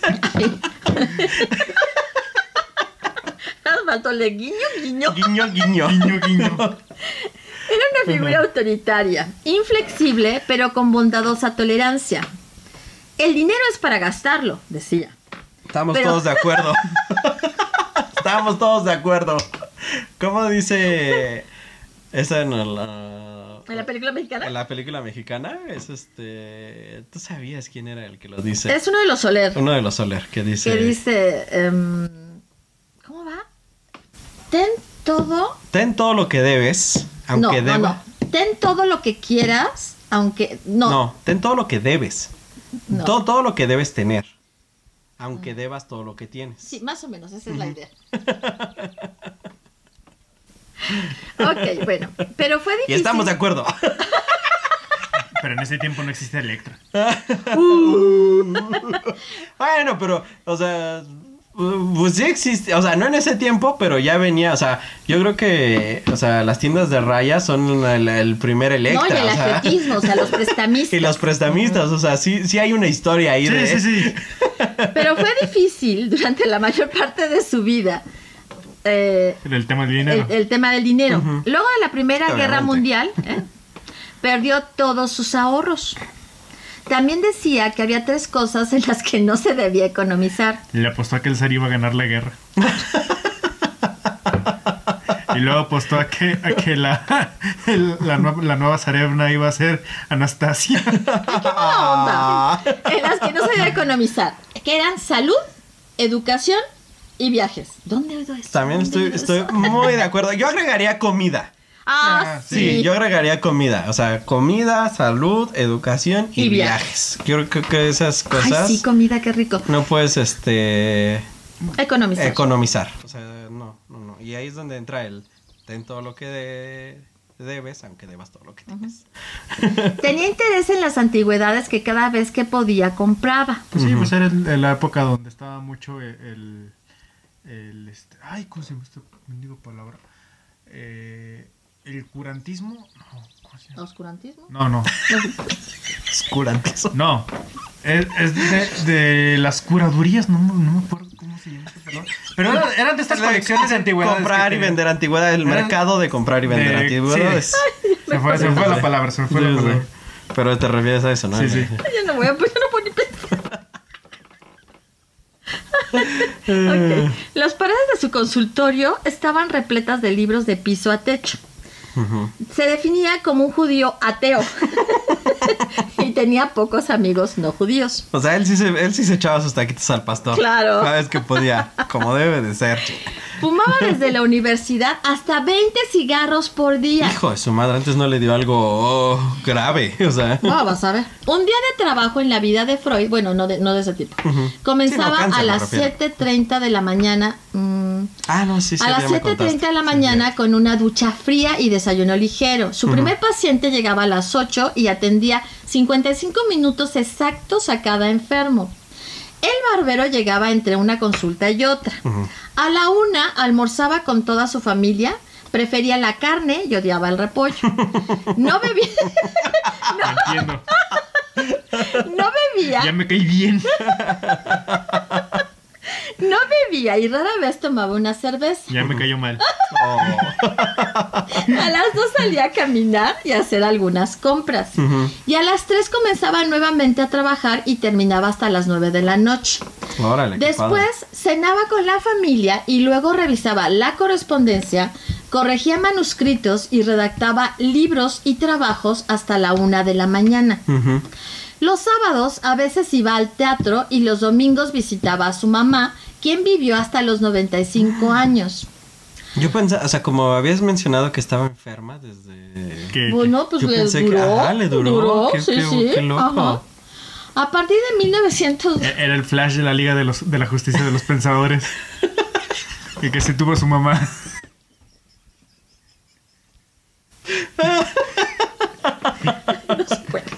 A partir de 1902, Ajá. los miércoles sesionaba en la sala de espera de su consultorio el Círculo Psicoanalítico.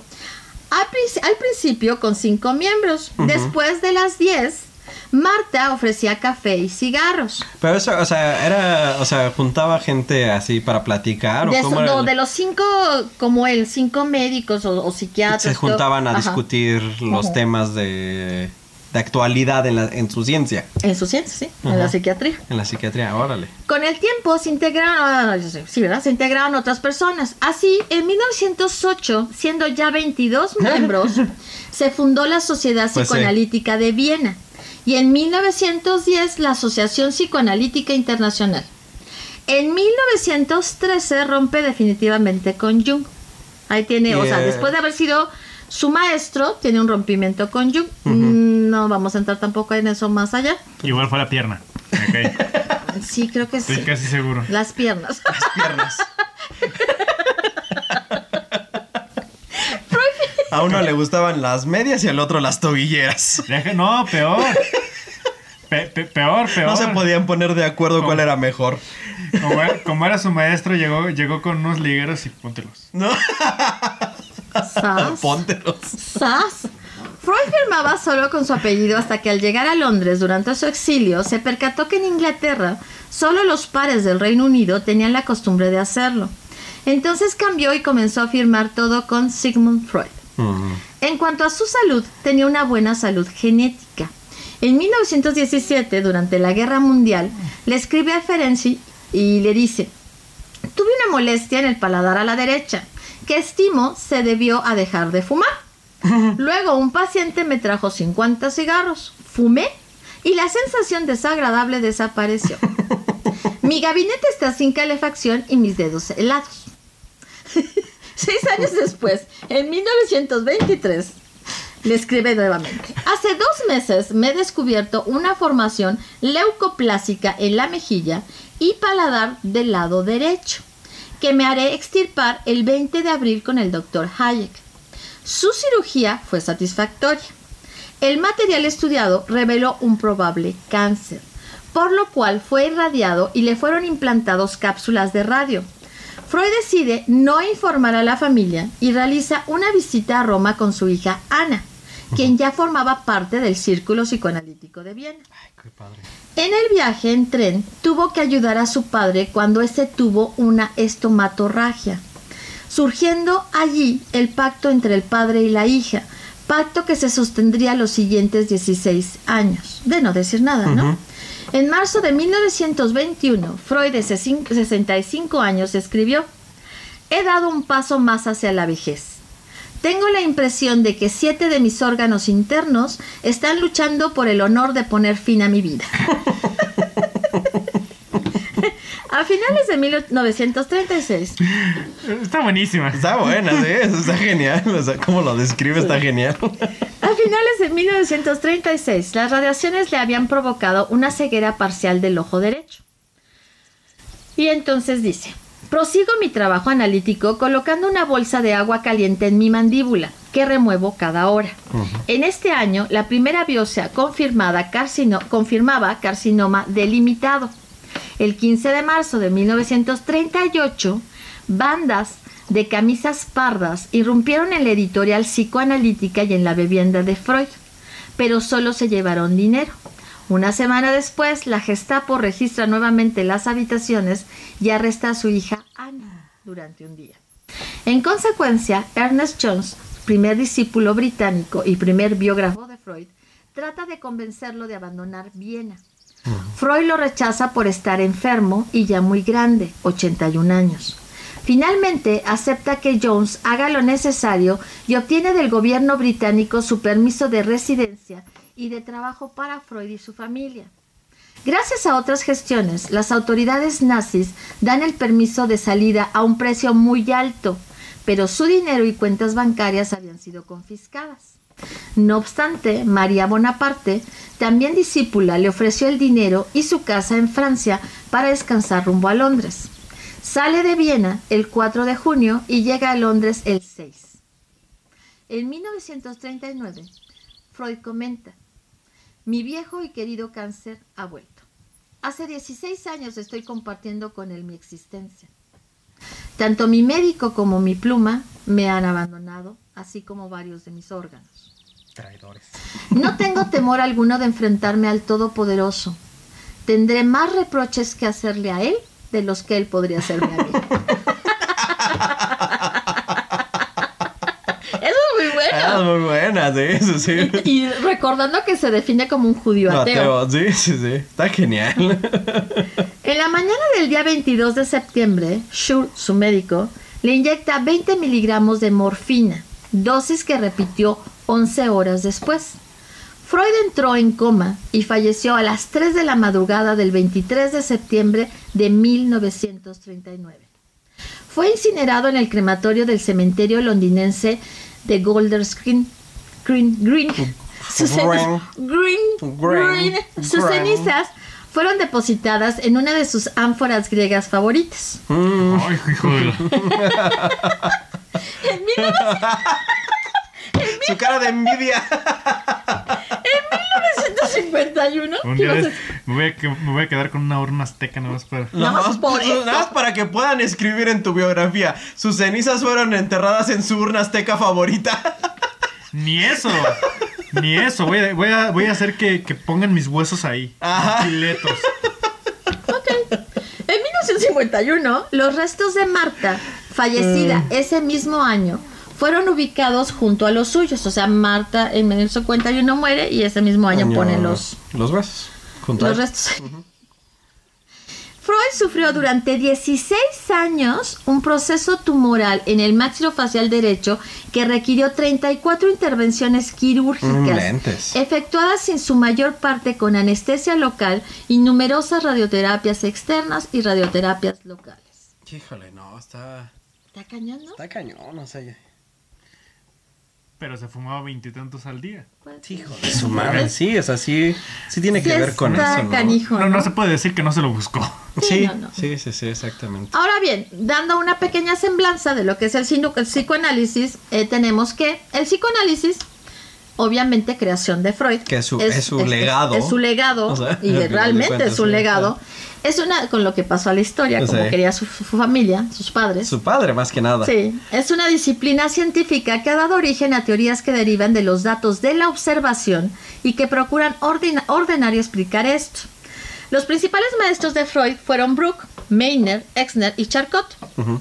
Cuando comenzó la fase psicoanalítica de su carrera, reformuló en propios términos el esquema derivado de sus maestros, de cómo funcionaban el sistema nervioso y sus concomitantes mentales. Este esquema dio forma a las teorías que Freud mantuvo a lo largo de su carrera, como las de los sueños como procesos de realización de deseos, no, fuertes infanti- no fuentes infantiles de excitación. O sea, O sea- eran una forma... eh, ¿Cómo se llama? De, De- externar lo que tu mente quería. Ajá. No nada más fuentes de excitación de- infantil, o sea, no nada más... Cumplir ah, deseos ajá, no, no, no, infantiles, por así decirlo. o sea. De acuerdo a la Asociación Psicoanalítica Mexicana, el psicoanálisis es un método particular de psicoterapia y se deriva del método catártico usado por Sigmund Freud y Joseph Breuer, Breuer hasta entonces. El psicoanálisis se refiere especialmente a la exploración del inconsciente. Esta exploración clínica se fundamenta en la asociación libre por parte del paciente y en la interpretación por parte del psicoanalista. La teoría psicoanalítica abarca tanto el funcionamiento mental normal como el patológico. Su práctica está dirigida a las personas mentalmente enfermas o perturbadas, pero las teorías del psicoanálisis se relacionan con lo normal tanto como con lo anormal, aunque hayan derivado principalmente del estudio y tratamiento de lo anormal. Pero bueno, empecemos porque cómo defines lo normal, ¿no? O sea, entonces... sí, o sea, es muy complejo. Es muy o sea, ya- ahí ya entramos entonces- en problemas muy... Entonces muy- realmente, o sea, es un estudio de, de, de lo que es la mente, no puedes decir de una mente normal o de una mente anormal, ¿no? O sea, es muy complejo decir cuál es cuál, ¿no? O sea, Exactamente. o sea, yo creo que es, es meterte en camisa de once varas el tratar de hacer esa diferenciación, ¿no? Sí, sí, es, es complejo. Bueno, yo creo que ya este en, en el ámbito de ya de la psicología este o de este tipo de análisis ya tienen más o menos sus, sus parámetros para definir qué es normal y qué ya se sale de esa Sí, el, el problema es que eh, tú en psicología y en psiquiatría no puedes hablar de lo normal porque lo normal es subjetivo. Bueno, está bien. Entonces, te hace- lo que haces es que hablas eh, de acuerdo a la norma. ¿no? La norma al final de cuentas es algo medido, es algo que los números son los que te lo arrojan, ¿no? Ujú. La evidencia, vamos. Ajá, es la evidencia. Entonces, hablamos más en relación a la norma que a la normalidad. Para evitarnos todo este problema de cómo definimos la, no, la normalidad, ¿no? Entonces, ajá. Pregunta antes de que pases a lo siguiente. O sea, uh, porque yo siempre me, o sea, he tenido la imagen del de y, y también, o sea, de las caricaturas, o sea, de lo, lo que se hace de, de- de dibujos y de cosas así de del, de Freud sentado en una silla y el paciente en un diván hablando y el otro escribiendo. O sea, ¿cómo funciona ya en una onda, o sea, real Más la terapia? O sea, ¿cómo funcionaba su terapia? O sea, sí se sentaba y el otro no decía nada y escribía. Bueno. O sea, sí se sentaba, o sea, ¿cuándo- Freud se cuándo le sentaba. decía cosas o cómo, cómo funciona? O sea, porque aquí dice en una parte que la interpretación, ¿no? Del terapeuta o de Freud. Entonces, La interpretación de los sueños. la interpretación de los sueños y no sé qué otra cosa. Y la asociación libre. Ajá, y la asociación. La asociación de ideas. Ajá, entonces eh, en la interpretación por parte del psicoanalista. Entonces, ¿esa, ¿esa interpretación se la transmite al paciente o, o simplemente es para él o cómo funciona? Algunas cosas sí le va a transmitir. O sea, mm, básicamente eh, el- el- la persona puede estar sentada o puede estar acostada, según Ujú. cómo se sienta a gusto, Ok. como le apetezca, digamos, al paciente. Normalmente sí. mm, La mayor parte de los psicoanalistas tienen O sea, la cuestión es que esté cómodo. que esté cómodo, que tienen Ujú. silla y diván, o sea, Para que elija. para que elija. O sea, ese se puede colocar donde quiera y, y todo está bien.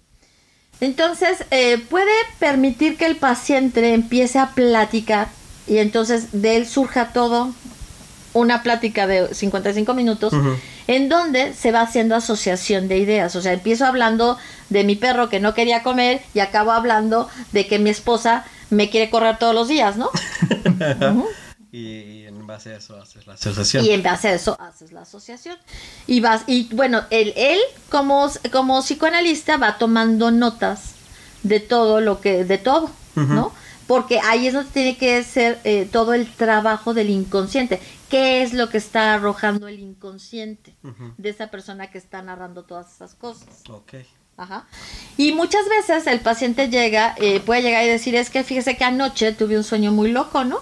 Entonces le cuenta ah, el, el sueño, y entonces el psicoanalista va viendo cua- cuáles son las, las características de su sueño, cuál es el mensaje, cuál es el, el mensaje eh, manifiesto, el, el- el mensaje oculto, ahorita no me acuerdo de los términos, tienen términos muy, Muy específicos. específicos.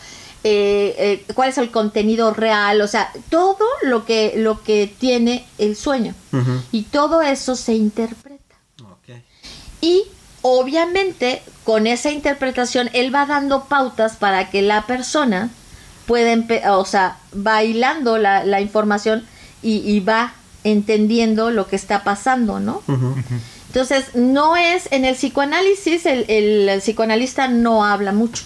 Ok. En el psicoanálisis, el psicoanalista ah, es más bien este medido es poco lo o sea va dando es, esos eh, cómo se dice esas ah, Como... notas digamos Ajá. para que el paciente siga hablando Ah, ok. Ujú. y, y pueda seguir este y um, diciendo co- contando cosas no Ujú. Ujú. y entonces eh, y el paciente va hablando va hablando y el paciente se va a dar cuenta. Cuando empieza el paciente a hablar tanto le van cayendo ventes no Ujú. y, y- y va entendiendo ajá, y va y va, entendiendo cosas conscientes. Y mucho de lo inconsciente a lo mejor en ese momento no lo va a entender pero el psicoanalista sí lo va a ver. Y puede tener eso para manejarlo entonces es, es, es muy interesante el periodo el, el- el proceso es muy largo porque pues tienes que manejar todo lo que tiene reprimido en su inconsciente, ¿no? Todo lo que está ahí guardado y que no quiere ni enterarse que existe. Entonces sí es, es un proceso largo, Sí. Pero eh, hay personas, yo me he topado con todo, ¿no? Con personas que dicen que les ha servido y que les ha gustado mucho, personas que han odiado el psicoanálisis, ¿no? O que sea, dicen- que dicen, "Ah, no me sirve".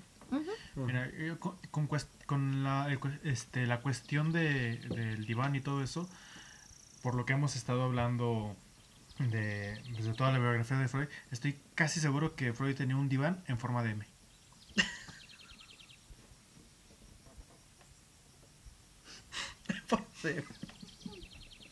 El diván Movistar.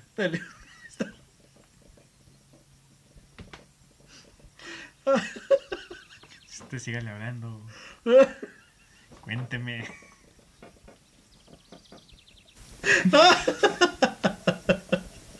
Bueno y lo sabe. Ya,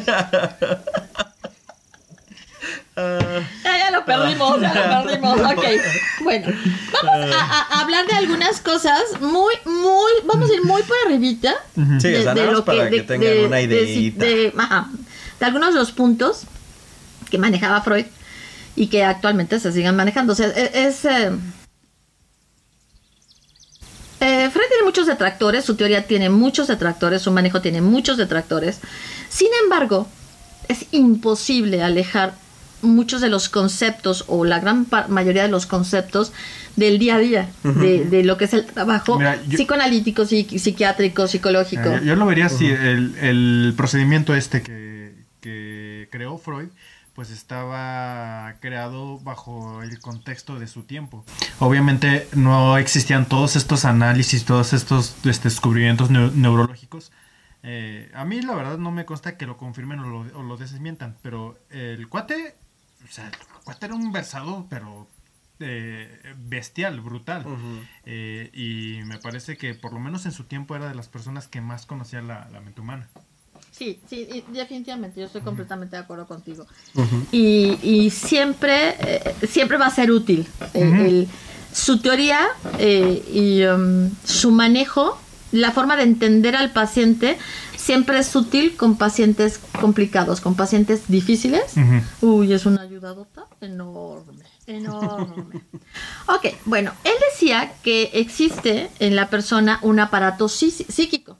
Ese aparato psíquico está formado por tres instancias, que son el inconsciente, el preconsciente y el consciente.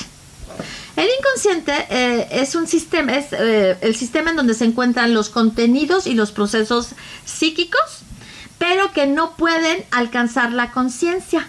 ¿sí? A estos, eh, obviamente, en ella, en este, están todos los recuerdos y todos los deseos reprimidos. Que tú ni idea, porque ni te acuerdas. Está reprimido. En el preconsciente es lo que podría alcanzar la conciencia mediante un esfuerzo de la atención y eh, puede ser accesible. O sea, es un contenido que puede ser accesible. Si tú Na- quieres. Si tú quieres. Si tú te esfuerzas un poquito, vas a poder darte cuenta que hay ahí. O sea, es el Jimmy Neutron diciendo piensa, piensa. Más o menos. Entonces, mucho del trabajo es que la información que está en el inconsciente Ey, se vaya al preconsciente, en donde va a ser más fácil para la persona acceder ahí. acceder a la información. Mm, ok. Ahora bien, re- recuerden, y esto es importante, no todo lo que está en el inconsciente es importante que lo sepa la persona. La persona. Habrá cosas que no necesita sacar. Que están mejor ahí. Y esa es una decisión bien fuerte y bien difícil. porque habrá cosas que no necesitan salir. No se necesitan para el manejo terapéutico. El paciente puede salir adelante sin esa información. ¿Y, y para qué la sacas? Porque hay información que sí sale, a veces no se puede manejar. Y es, es más... Porque nada sirve que tú la puedas manejar con- como terapeuta, como psicoanalista. Si el paciente no lo puede manejar, si el paciente cuando atrás. ajá si el paciente cuando se vaya a su casa las pre- las preguntas las dudas y demás van a ser un millón de nada sirve que en el momento el, el- el psicoanalista o el terapeuta lo haya hecho bien no lo haya manejado de la mejor forma posible si cuando ese paciente eh, abandona la seguridad de- del, del contorno terapéutico llega a su casa del entorno terapéutico llega a su casa y entonces ahí es cuando se desboca su mente y ya no sabe hacer con lo no sabe qué ¿Qué hacer, con, lo que sabe. Y bueno, el consciente es obviamente lo que se encuentra eh, ahí, así, de, de libre flujo, y que tiene que ver con todo lo que se recibe de- Del de- exterior. del exterior, ¿no? En Sería como el todo, primer todo. filtro, ¿no? O sea, todo lo que entra, todo entra. Todo Ajá, entra. todo entra a tu consciente y Sí. ahí está, y con eso te manejas. Ujú. Ok, O sea, es como, estoy dormido, estoy ay, y ya es verde. no, güey. O sea, son las etapas de, de mi, de mi mañana. Estoy dormido, ay, como que quiero despertar. Aquí es donde recordemos la figura del iceberg, ¿no? Ujú. Que era donde decían que el iceberg, o sea, la parte pequeñita del iceberg es el consciente, una parte que está sobre el agua y abajo del agua es el preconsciente, una parte pequeña, y una parte enorme que está debajo del agua es el, inconsciente. Bueno, entonces el aparato psíquico, pero luego viene una estructura mental. Y esa estructura mental, te digo, si no estoy haciendo nada, eh, esa estructura mental la divide en tres instancias, que sería el ello, el ego o el yo, y el superego o el super yo. El ello está básicamente en el inconsciente. Abarca las representaciones, o sea, el inconsciente y el ello eh, se llaman de tú. Ujú. Abarca las representaciones psíquicas, las pulsiones de, de, de Eros y Tánatos, ¿no? O sea, que es eh, muerte y deseo, ¿no? Placer. Y placer, bueno. Ujú. Los impulsos sexuales cuya fuerza fundamental es la libido. Y los impulsos animalescos es la parte oscura del ser humano. Ok. O sea, algo así, bueno, n- no sé si sería lo mismo, pero yo me- lo imagino como el instinto. Como el instinto. Ujú. Ok. El ego o el yo, que es lo que manejamos normalmente en el- en el consciente, eh, consiste en aquellas funciones que tienen que ver con la relación con el medio, ¿no? En todos los sentidos. Y representa la razón o el sentido común. Eso sería el, el yo. Utiliza el principio de realidad y va a buscar una forma aceptable de obtener satisfacción. O sea, eh, eh, el yo es el, el chavo que se porta bien, ¿no? El que trata de, de ser aceptado, él trata de, De, tomar siempre la decisión correcta. la decisión correcta, satisfacer adecuadamente todas sus necesidades, pero siempre estando en el aquí y en el ahora, ¿no? No, no mal viajándose. Ese es el, el yo que está en el consciente. Y el superego, o super yo, o el yo ideal, y eso de ideal es un decir, eh, este, que es una cosa eh, impresionante, eh, comprende todos los preceptos morales de nuestra mente, así como nuestras aspiraciones ideales, la educación y la moral. Pero es como un papá eh, súper exigente, súper castrante, súper mala onda, que por eso decíamos que podía ser por incluso que el ello porque de tan castrante te puede llevar a algo completamente enloquecedor, ¿no? Entonces tú tienes que poder regular muy bien, lo, o sea, el yo tiene que regular lo que le está mandando el ello y lo que le está mandando el super yo. Tiene que saber manejarse entre, ay, sí, vámonos por esas chelas aunque tenga que manejar.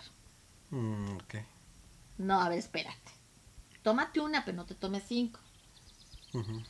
Y entre el super yo de, no, nunca, Ninguna. en la vida, nunca, tú no puedes tomar nunca, ¿sabes? Nunca. No, tampoco, cálmate. O sea, si tengo una fiesta, si tengo una reunión, ¿por qué no puedo tomar? Ok. Entonces él tiene que regular y decir, bueno, ¿qué es lo que debo de hacer? Y entonces, o sea, él es el, el, el mediador, ¿no? De tus tres partes, de tus tres estructuras. Y las otras dos estructuras, o sea, co- ¿se conviven o solamente conviven a través del yo? No, conviven a través del yo. Todo convive a través del yo. Yo me lo imagino como el diablito y el Sí. angelito Sí, de, un lado, Sí, solo sí, que sí. siendo el, el angelito súper castrante, así súper recto, y el diablillo más desmadrosón, así. Ajá. No malvado este pal cual, sino No, de- simplemente desmadroso. o de, sea, de simplemente- satisfacer las necesidades aquí y ahora. Sí, sí, sí. Ahora esa es la forma fácil de explicarlo. Sí, sí, sí. Porque es muy complejo. Sí, sí, sí, Ya estás- dentro de lo que es la teoría de Freud, es, es complejo. Pero es increíblemente Interesante. interesante. Sí, es muy interesante. Sí, Mucho, sí, sí. muy interesante. Y luego oh, podemos hablar del, del desarrollo de las etapas psicosexuales que, de las que habla Freud y que también eh, impactaron mucho y provocaron muchas... eh, Y estas etapas, o sea, esto por decir, o sea, como que en breve, ¿cómo las, cómo las desarrolla? O sea, ¿cómo él dice, ah, esto Por tiene estudios. que ver con esto? Ah, sí. O sea, él- él- él- ya ves que él dice que todo, lo- o sea, él lo basaba todo en la observación. Entonces, los estudios basados en la observación le dieron las constantes que le permitieron poder, de, em, ¿cómo se llama? Marcar los parámetros Ok. y decir de tal a tal, Ah, ok. ¿no? ¿Por qué crees que se quedó sin amigos? Sí, pues sí. sí, ¿A pues que no sí. lo habías pensado? Eh, Ok. La etapa oral, que es de, desde que nace hasta el año, eh, es la etapa en donde la fuente primaria de satisfacción de un bebé es a través del alimento. El alimento primero es a través del pecho materno y ya después es la mamila, ¿no? Quiero hacer una pequeña aclaración. El otro día alguien, alguien, no me acuerdo dónde fue ni siquiera, este, comentaba de que, este, piensen que su ombligo alguna vez fue su boca.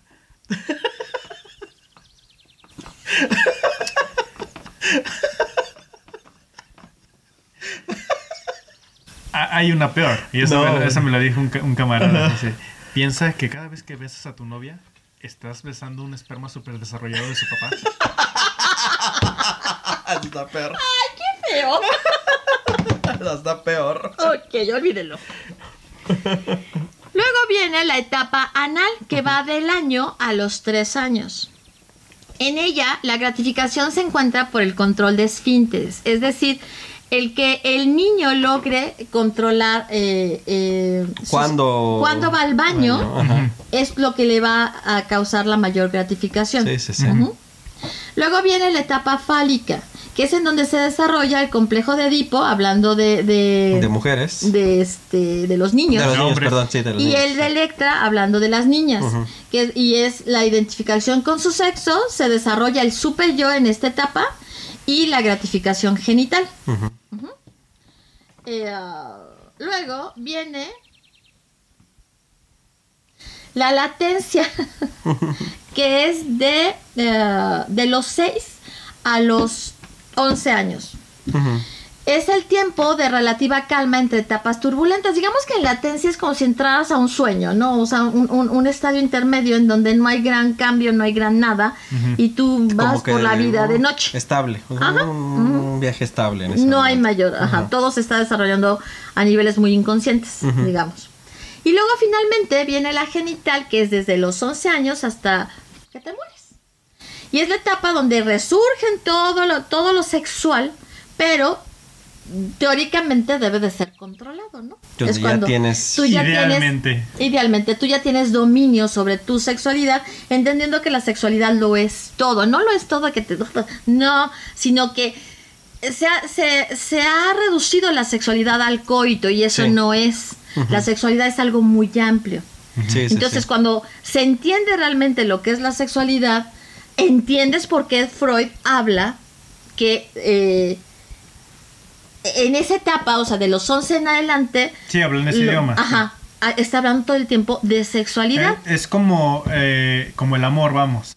Que ahorita eh, Se reduce al amor de pareja. se reduce a- al, al amor este sexual. Tanto- o al amor sexual, sí, No, ya ni siquiera pareja. O sea, tanto así que luego veo Sí, muchas sí. personas este, que dicen, que dicen, no, es que, no sé, Da- David, el, el bíblico, eh, era gay. ¿Por qué? Porque dice que amaba a, a Jonathan.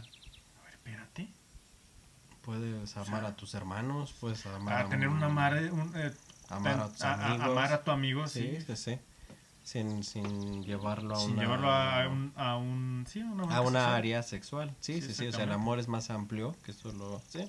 Y él, él- y él habla de la sexualidad de esta manera, que la Sí, sexualidad es más amplia. Sí, es mucho más amplia. O sea, él habla de. mu- O sea, sí, yo no digo que no hable de coito, genitales y. No, sí. Sea, tiene que ver, pero no lo es pero todo. no lo es todo. Sí, exacto. Por eso aquella frase, ¿no? De, que, de las que vamos a decir en el siguiente episodio, a veces un, un Un cigarro es solamente, es un un cigarro. cigarro, Ajá.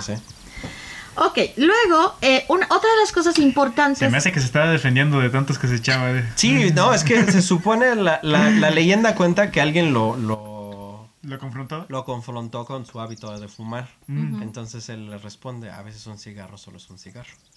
O sea, de ahí viene, o sea, esa es la leyenda de esa Sí, porque frase. se supone que el cigarro es un, un, un, este, un signo fálico, Un ¿no? signo fálico, O sea, entonces porque alguien esas lo- otras las cosas, todos los signos. eh, Sí, es que, es que también hay, hay cosas que, sobre todo también eh, en, en algunas ocasiones, sobre todo en eh, hablando del, del feminismo moderno, me, me tocó en clase de arquitectura, de arquitectura, eh, que una chica se saliera con esta de, es que las columnas son un, son un, este, Un son un símbolo símbolo, fálico. un símbolo fálico. Dice, ok, puede que en algunos contextos sí, pero la columna como estructura te sirve para, para ciertos espacios y la fregada y no tiene nada que ver con un símbolo o sea, Simplemente es un- una estructura que tiene una función y que tiene esta forma para, funcion- para fungir esa función. No podemos decir, es que el árbol es un símbolo fálico. Puede que en algunas culturas sí, pero per se Y el en- árbol... y en un No, contexto. no, no. Es que dentro de un contexto tú podrías decir que es un, un, un, este, un signo Un fálico, pero eh, eh, eso tiene que ser en una situación muy específica. Sí, Para que tú lo, lo, lo manejes de esa manera,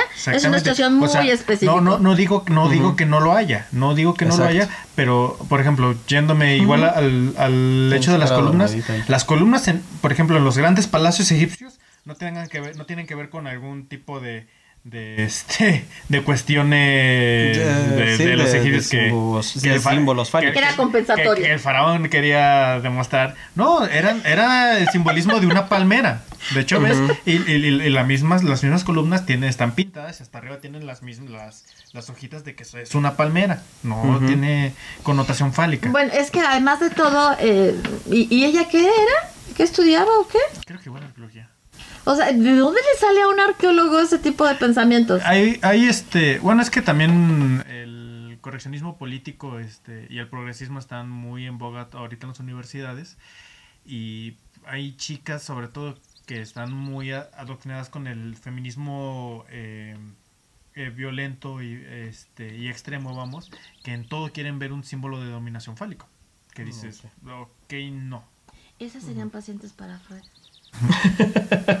y esas, en, la- en aquella época, las No. hubieran tratado de histéricas. No, incluso, Sí, sí, incluso Un, un pro- me, me acuerdo que este, no tenía nada que ver con la arquitectura, pero la, la maestra nos dijo, a ver, y de hecho nos, nos enseñó una imagen de, uno, de un tipo de cerámica de Colima que prácticamente son puro, puros este, monitos con las patas abiertas y con un, con un riflón Miembro, ahí. ajá. Di- di- Dice, a ver, ¿qué es, qué es esto?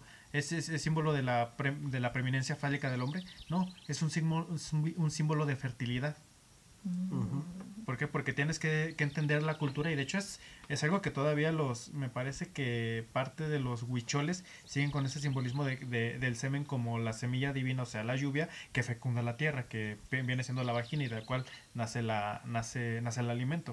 O sea, es todo este, este Sí, es, es, es muy loco el, Sí. el intentar ver, por ejemplo, eso Sí, sí. con los ojos del psicólogo, porque pues no. o sea, no puedes em, sustentar. Sí, sí.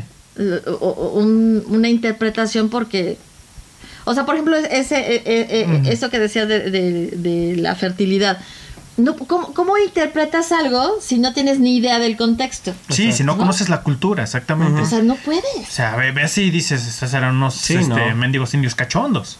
Sí, sí, sí. Si Sí. no conoces A nada lo mejor sobre eran, ellos. Pero eso es otra cosa. Ah, Esa sí. es otra historia. O sea, yo, yo no digo que no fueran, pero... Exacto, que no hubiera, que entre ellos no hubiera, o sea, sí, sí, Exactamente. sí, o sea, sí, sí, sí. A ver, este, luego, ya para terminar, porque no, miren, hablarle, hablar del, del psicoanálisis es muy amplio y eh, a mí no me Tanto gusta que dar estudian mucha carreras acerca de... Sí, o sea, se estudia, Sí, o sea, la preparación para ser psicoanalista es, es larga.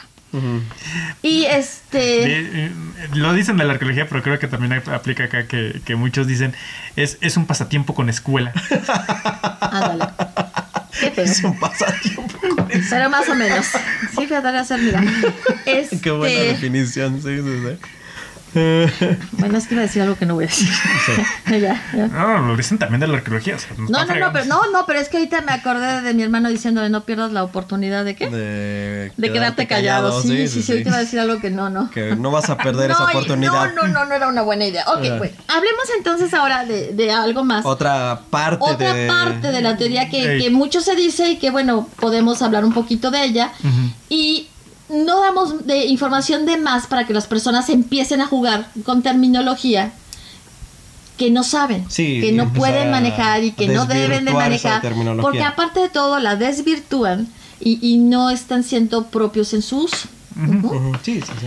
Entonces, por ejemplo, podemos hablar de los, al- de los principales mecanismos de defensa de los que se habló, que tiene la mente humana. O sea, esto eh, Freud los empezó a manejar, pero la que los manejó y, y- y publicó eh, eh, un libro que es eh, El yo y los mecanismos de defensa, fue Ana Freud.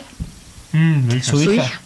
O sea, ella pulió Pulió todo eso. todo ese trabajo. Entonces, aquí vamos a hablar nada más de seis, cómo se nombraban en ese momento, algunos sí, otros, algunos que otros no. Pero no les digo. Pero eso investiguenlo ustedes. Uno, la represión, que consiste en ignorar el deseo que tú tienes, ¿no? O sea, lo que tú tienes latente ahí, eh, lo reprimes tú solito, lo ignoras y, y, Y, sigues adelante. ¿no? Sí. El segundo sería la regresión, que, se trata, que trata de reproducir comportamientos del pasado. Actualmente se maneja más como tú tratas de, de irte a ese momento en tu vida en donde te sentías mejor, Mm, De todo era ideal. donde todo era ideal, ¿no? O bien eh, estás modificando patrones de conducta y de repente empiezas a repetir los mismos patrones que tenías anteriormente. Ese es otro tipo de Mm, regresión. regresión. Ujú. Luego tienes la sublimación. El individuo convierte el objeto de deseo en lo más importante. Ah, sí. Mm. Pero, Mm, Estoy, estoy Este tratando sí, de encontrar la mejor manera de decirlo.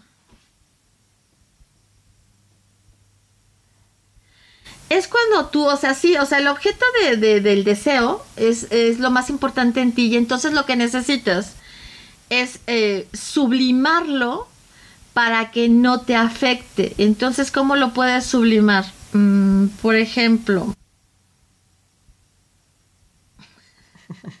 una cosa bien taruga. pero- Esto es tarugo, no es cierto. No es así, pero para pero que es un entendamos ejemplo solamente. cómo podría ser, pero no es así. Mueres por todas las mujeres güeras.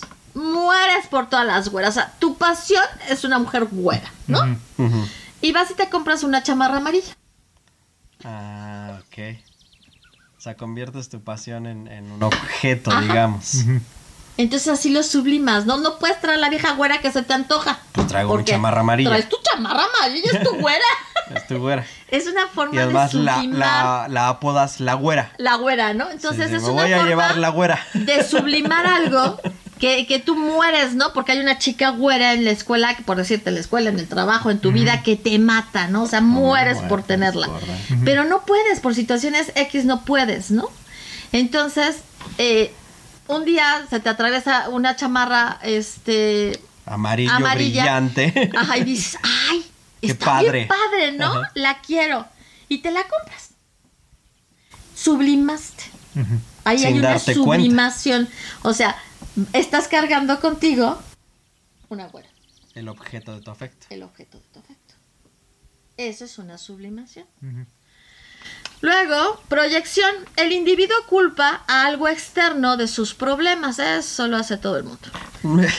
Pero si quieren ver un ejemplo así, Uh. vean las mañaneras de nuestro presidente. Y en otras cosas tenemos el número 5. Desplazamiento. ¿Sí? ¿Están conmigo? ¿Están conmigo?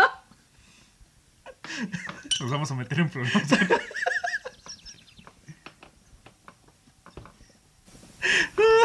Desplazamiento, que es culpar a los demás individuos de los problemas propios. Ahí ya no hay... eh,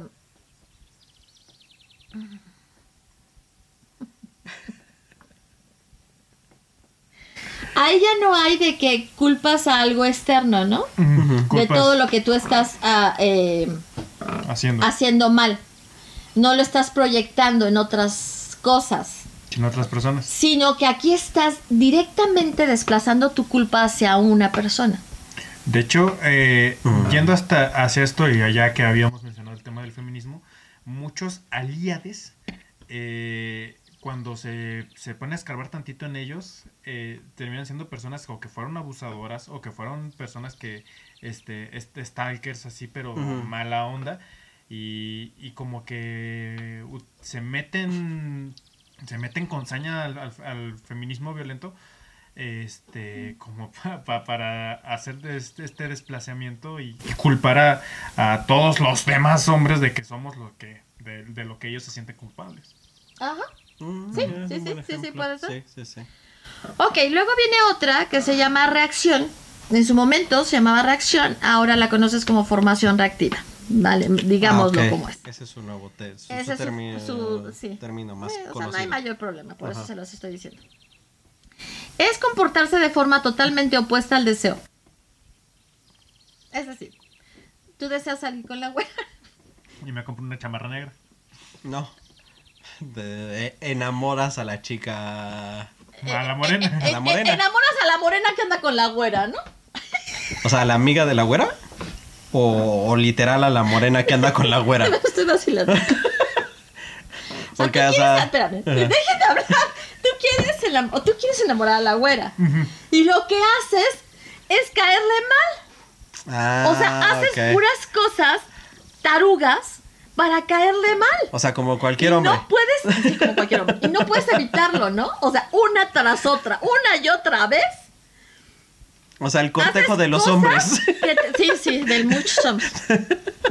Que te, que te alejan de ella, ¿no? O sea, tú lo que quieres es conseguir su amor. Pero tienes miedo, por decir así. O sea, tienes miedo. Entonces, el mecanismo que entra eh, para protegerte del miedo es la formación reactiva. Entonces, en vez de ser una persona inteligente y actuar con esa chica para No, poderla este, conquistar. conquistar, haces puras cosas tarugas que te van a llevar a todo menos a Te conquistar. la van a alejar de Es ti. como el brother que, que, que llega y la chica le dice, tengo novio, y el cuate, yo también. Sí, sí, sí, sí. Sí, sí, sí. Es como, ahorita está rondando una imagen de un meme. Que es- eh, esos memes me encantan porque hay varios, de- de- pero son diferentes parejas, ¿no? Pero se ve que están como en una fiesta, un, un chico y una chica. Y la chica tiene una cara de aburrimiento, o sea, es- pero se ve gente alrededor. Están como en- a la mitad de la pista del baile, ¿no? Entonces, e- ella tiene su, su bebida en la mano, ella tiene su bebida en la mano. Y, pero ella tiene una cara de aburrimiento de... O sea, sáquenme de aquí, por favor, ¿no? O sea, sea, de- de- me O estoy muriendo. O sea, tu novia cada que la sacas a cualquier lugar. Más o menos. Más o ¿Y menos así, ¿no? Y el cuate está, está junto a ella, o sea, y le está hablando porque de... O sea, le está hablando con toda la pasión del mundo, o sea, pues, ella está así, el cuate está del lado. Entonces, él está hablando con toda la pasión del mundo y así de... Así, ¿no? Ah, o sea, yo ligando hablando de arqueología. Ajá, o sea, sí, sí, sí, sí, sí, exacto. Y actualmente viene el meme de, de esa canción sale en el FIFA. Así, así con la cara de madre de Dios, ay, sáquenme de aquí, por favor. Creo que, creo que eh, va por ahí, ¿verdad? Sí, sí, sí, sí, sí. lo entendí bien. Sí, lo entendiste bien. Ahora, estos son, como su título lo dice, los principales mecanismos de defensa. Actualmente se conocen, eh, bueno, están los mecanismos de defensa que maneja Ana Freud en su libro, que son más, y eh, ya se conocen, se han detectado, se han eh, ¿Analizado? analizado, y hay más mecanismos de defensa. Ok. Y obviamente hay unos que son preciosos, ¿no? Porque son dificilísimos de detectar, no es así como que, ah, sí, ya rápido, Sí, no. sí. Que por son lo mismo, que por lo mismo no, no, no, ellos en su momento no se dieron cuenta. ¿sabes? O sea, en, su, en su momento son los que ellos descubrieron. Ajá. Pero, ah, obviamente ya hay una- avanzado, ¿no? Ajá. sí. es- son muchos, mu- no muchos así como 100, ¿no? Pero sí son un número interesante y son cosas que, que se deben detectar porque es, es importante saber, saber cómo se, cómo actúa. ¿Cómo se manifiestan? cómo se manifiestan, por qué se manifiestan, ¿no?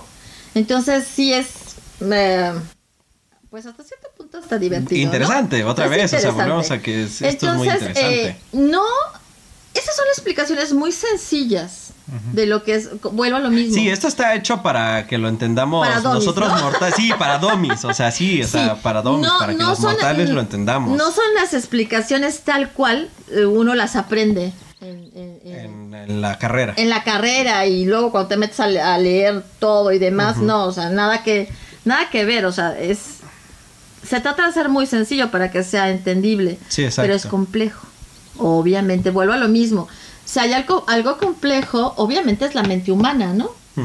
Y Freud en todas sus explicaciones es eh, em, Muy puntual. muy puntual, eh, eh, pero a la vez, eh, Muy técnico. Ándale, como si fuera muy técnico. Muy técnico, sí, sí, sí. Entonces eh, dices, a ver, No, y con esa forma es de hablar que tenía, ya me el imagino cómo tornillo escribía. 126, ¿no? Cuando estás armando algo. ¿Y tú cuál es el tornillo 126? El tornillo Entonces de repente 126. saca algo Ah. que tú te quedas. A ver, espérame tantito. ¿Eso dónde estaba? ¿En dónde dijimos? ¿De dónde nació? ¿En qué etapa del desarrollo? A ver, espérame tantito, déjame recuerdo. Así es, ¿no? Entonces no es sencillo. Sí, no, no. No es sencillo. Eh, así que bueno, pues esto sería, digamos, una semblanza de lo que es el psicoanálisis. Una embarradita para que sí, puedan sí, entender. o sea, muy, muy, muy embarrada, ¿eh? para Así que como puedan cuando ir se acabó el, cuates, el aguacate y tenemos para que que lo ponen a oler en la torta. Para cuando a la chica que estén platicando no le digan esta es la canción del FIFA, sino La- el psicoanálisis es una compleja. Si, si la vas a aburrir, abúrrela con algo intelectual. Exacto. o sea, es para eso. Sí, ¿no? porque Para déjeme que- decir, aún en esta época, de los psicólogos, psicoanalistas y psiquiatras no huyen como de las psicólogas, psicoanalistas y psiquiatras. Les tienen más miedo. Eh, eh, bueno, o sea, regresando un poquito a la- al feminismo y al heteropatriarcado, la mujer inteligente siempre va a representar un peligro para el hombre que se siente, o sea, con Inferior, miedo, sí. inferior, o sea, sí. Una Sí, mujer es, es- inteligente, es- una esa, mujer- e- e- es- ese pensamiento de cómo una mujer va a saber más que yo o, o me va a decir qué hacer. Y, se- y seguro entra en muchos de estos eh, mecanismos de defensa, ¿no? El rechazarlas, el agredirlas, eh, o sea, entran muchos mecanismos de defensa que tú sabrás mejor que nosotros. El, este, el rehuirle a, a este tipo de mujeres, ¿no? A las mujeres que tienen una carrera justamente en esto, Eh, ¿no? sí, O sí, a nadie le gusta tener una mujer que, que a lo mejor sabe por qué le está diciendo algo, ¿no? Que entiende lo que él ni él entiende. exacto. Que ven, Eh, que ven más allá de lo que él está no le va, pudiendo no le va, no le va a gustar. Eso no significa que es lo que es algo que las personas no entienden.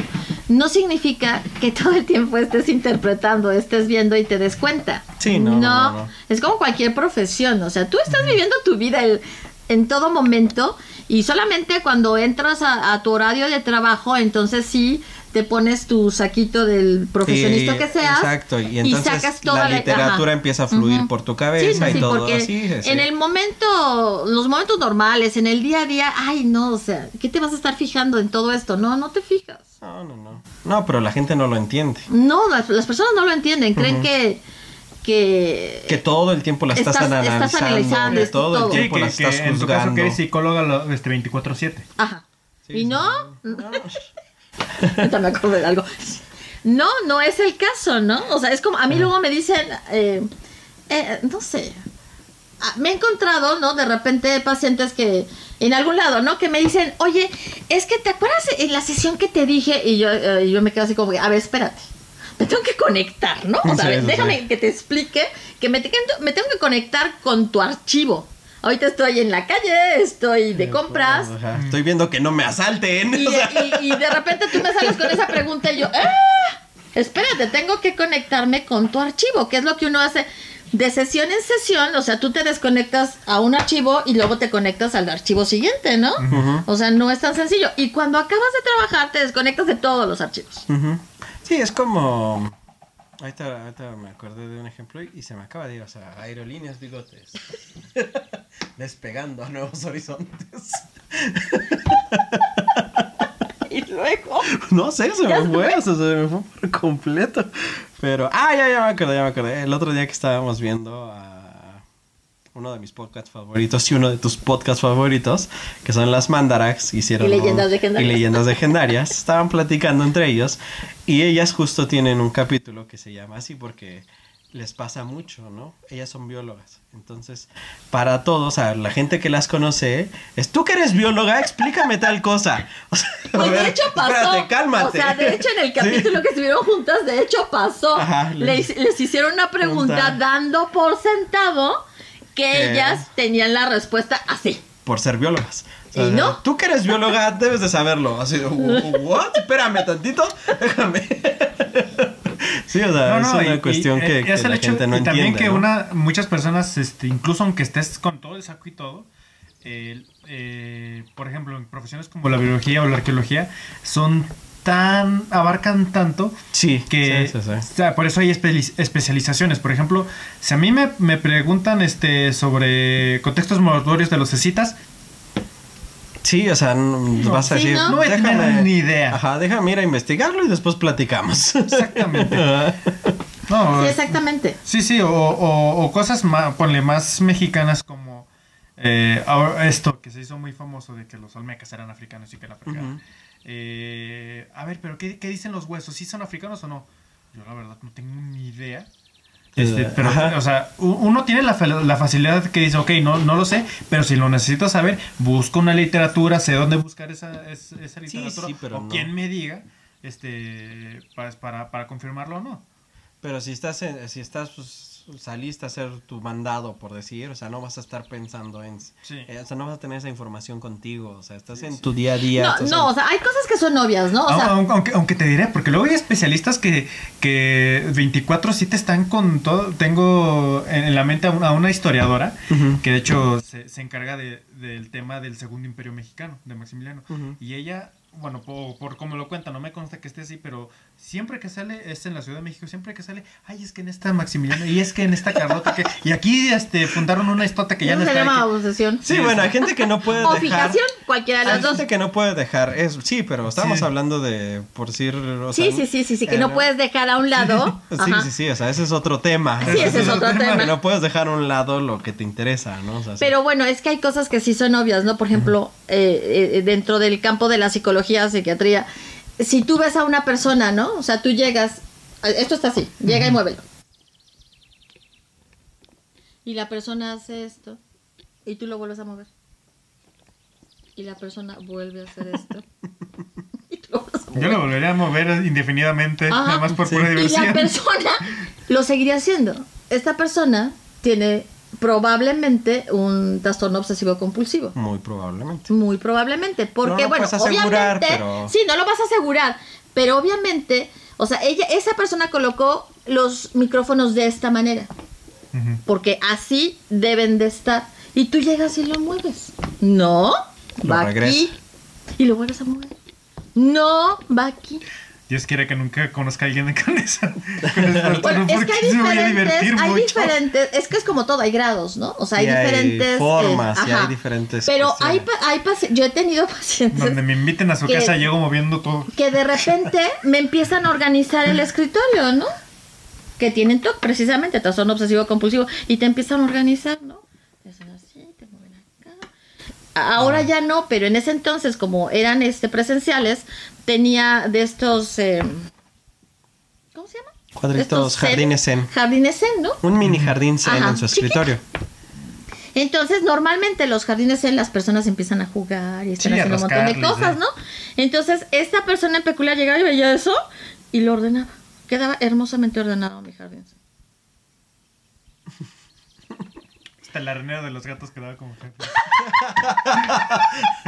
Antes nunca llegó a, a ver el arenero de los, ya- de los gatos, porque igual sí, No, ¿eh? bueno, este, y era muy curioso, ¿no? O sea, sí, eh, sí era muy chistoso. Entonces, a lo que yo voy es que si tú en tu vida eh, de repente te topas con una persona que a lo mejor en el supermercado está haciendo algo así, O sea, si dices, ay, podría, podría ser que esa persona o tenga rasgos obsesivo-compulsivos o a lo mejor tiene TOC. Porque es obvio, ¿no?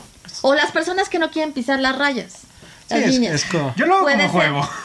Sí, pero hay quienes lo hacen por juego, Sí. pero hay quienes sí es parte Hay quienes de ni su siquiera, trastorno. hay quienes ni siquiera lo hacen ya O sea, se pensando, cuenta. o sea, ya Hay simplemente quienes no se dan cuenta. es algo Todos natural. tenemos rasgos obsesivos. Por ejemplo, sí, yo soy de las que cuando sale y pone la llave, tengo que revisar que, queda, que quede bien puesta. O sea, siempre lo he hecho. ¿Sí? Pero yo creo que eso es por nacer en México. Eso es un rasgo. Ese es un rasgo de supervivencia. Es un rasgo de supervivencia Bueno, por nacer en México. Una- un paciente con TOC ya es una manía y Sí. lo hace a lo mejor tres veces. ¿Sí? Y, Mm. y- y ya es una forma sistemática de hacer eso. Sí, sí, hay, O sea, hay cosas hay que... diferencias. O sea, el- la persona con, con rasgos obsesivos y la, y, y la persona ya con el trastorno, sí hay un- una, una diferencia importante. Yo podría decir que, que eso me pasó algo así, pero porque aprendí de mi error. Y es que, que siempre, sobre todo viviendo solo, eh, si salía de casa tenía que checar que todos las, los, los quemadores de la estufa estén apagados. Todos completamente. Entonces, siempre y checar bien que estén todos apagados. Sí. Porque una vez me fui a la universidad y dejé la estufa prendida en una, con una cacerola. Y pues sí. el. Antes no quemaste el edificio. Sí, antes no que me dio difícil. lo, lo tenías hasta, hasta- pero sí de esas que te vas a la escuela y ni te acordaste. O sea, Sí, hay cosas que haces, pero por otras circunstancias. O sea, tú lo hiciste por eso. Nosotros tenemos la dinámica de hacer una serie de cosas antes de salir, pero por todos los gatos. mm, sí, sí. Sí. Entonces, y no es que tengamos TOC, sino porque tenemos que hacer ciertas cosas y es toda una Un dinámica. checklist, tenemos que hacer un checklist ¿Por qué? porque Porque, los gatos, gatos. olvídate, ¿no? Sí. O sea, tienes que cuidar muchas cosas de tu hogar y de su integridad. De su integridad. Es, como, como hoy este, eh, ya ven que estoy trabajando haciendo el, penache de Moctezuma y estoy trabajando en la sala y no sé qué estaba haciendo en mi cuarto. O sea, estaba agarrando unas cosas y todo y escucho así como que muerden algo, así, a- así como que se turan algo y salgo en friega corriendo y pobre Chitara se estaba comiendo sus croquetas y dije, perdón Chitara, no no es que no confío en ti, pero no confío en ti. O sea, no, no es, no es esta obsesiva compulsiva, sino uno lo hace porque... Sí, porque hay otras razones. Tiene sus para, o sea, razones, por eso te digo, exactamente. por eso no es tan fácil interpretar, ¿no? Sí, Porque hay sí. muchas cosas detrás. Sí, tienes que verlo como el contexto. Sí, Exacto. que es- no sé, me- se- por pensar en un, en un ejemplo así tarugo, eh, no sé, una persona que esté en un pupitre de escuela y que esté moviendo su celular a cada ratito.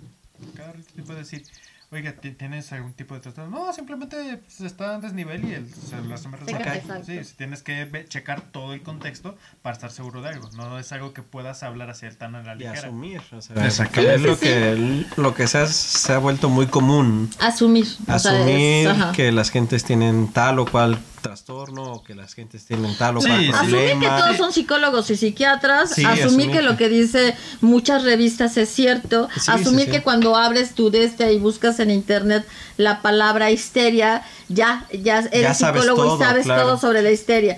Eso. Sí, Sí, a- sí, a- asumir. asumir es, es algo típico de Virgos. Diría de la Ah, humanidad. Virgo, ¿verdad? Yo diría de la humanidad, pero ustedes lo quieren hacer el Tengo personal. un deseo profundo personal. de matarlo.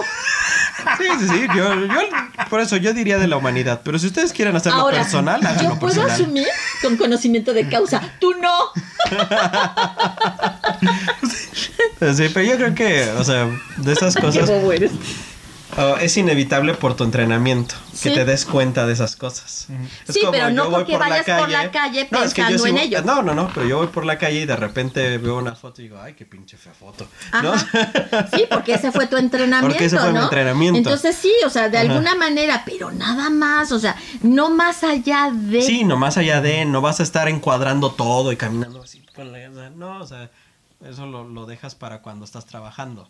Pero sí, por tu entrenamiento no puedes evitar voltear y decir, ay, qué, qué pinche fea foto. Es como, por ejemplo, cuando a todos nos ha pasado que estás platicando con alguien y en el momento que te dijo lo más importante, bostezaste, ¿no? Y se te fue. Y entonces la persona, o sea, como eres psicóloga, te dice, seguramente tú estás pensando que hice esto por esto. Y tú, Ay, ¿y en la qué fue madre. lo que me dijo? Ay, en la madre. Tú sí. Sí. no, no crea. o sea, e- ese no nada es como todos pensamos, ¿no? O sea, hay que irnos más lentos en ese tipo de situaciones, Sí, sí, o sea, no. Cambiemos esa actitud por otra que sea mejor. Sí. Ok, disfrútenlo de cualquier manera. Esperemos que sí les guste. A nosotros nos gustó mucho y lo disfrutamos un montón al sí, hacerlo. Entonces esperemos que así sea para ustedes. Los vemos el próxima, en la próxima entrega. Les vemos. Los vemos. Dije, les vemos. Ahorita. No, no, no, yo fui el que dije Ah, les, vemos. ah. Les vemos para que no se sientan ofendidos. vergüenza. O hablando propiedad, con propiedad como Freud. Recuerden darle a la campanita, darle su like, comentar, suscribirse y sobre todo no tocar las Exacto. Pero lo más importante es eso, ¿eh? Escúchanos por Spotify. Exactamente. Ok. Cuídense mucho. Esto fue todo en su podcast entre Valeros y Yoyos. Nos vemos pronto. Cuídense, que estén bien. Bye.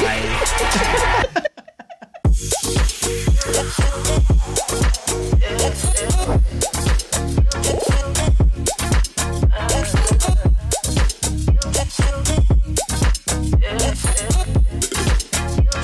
Bye.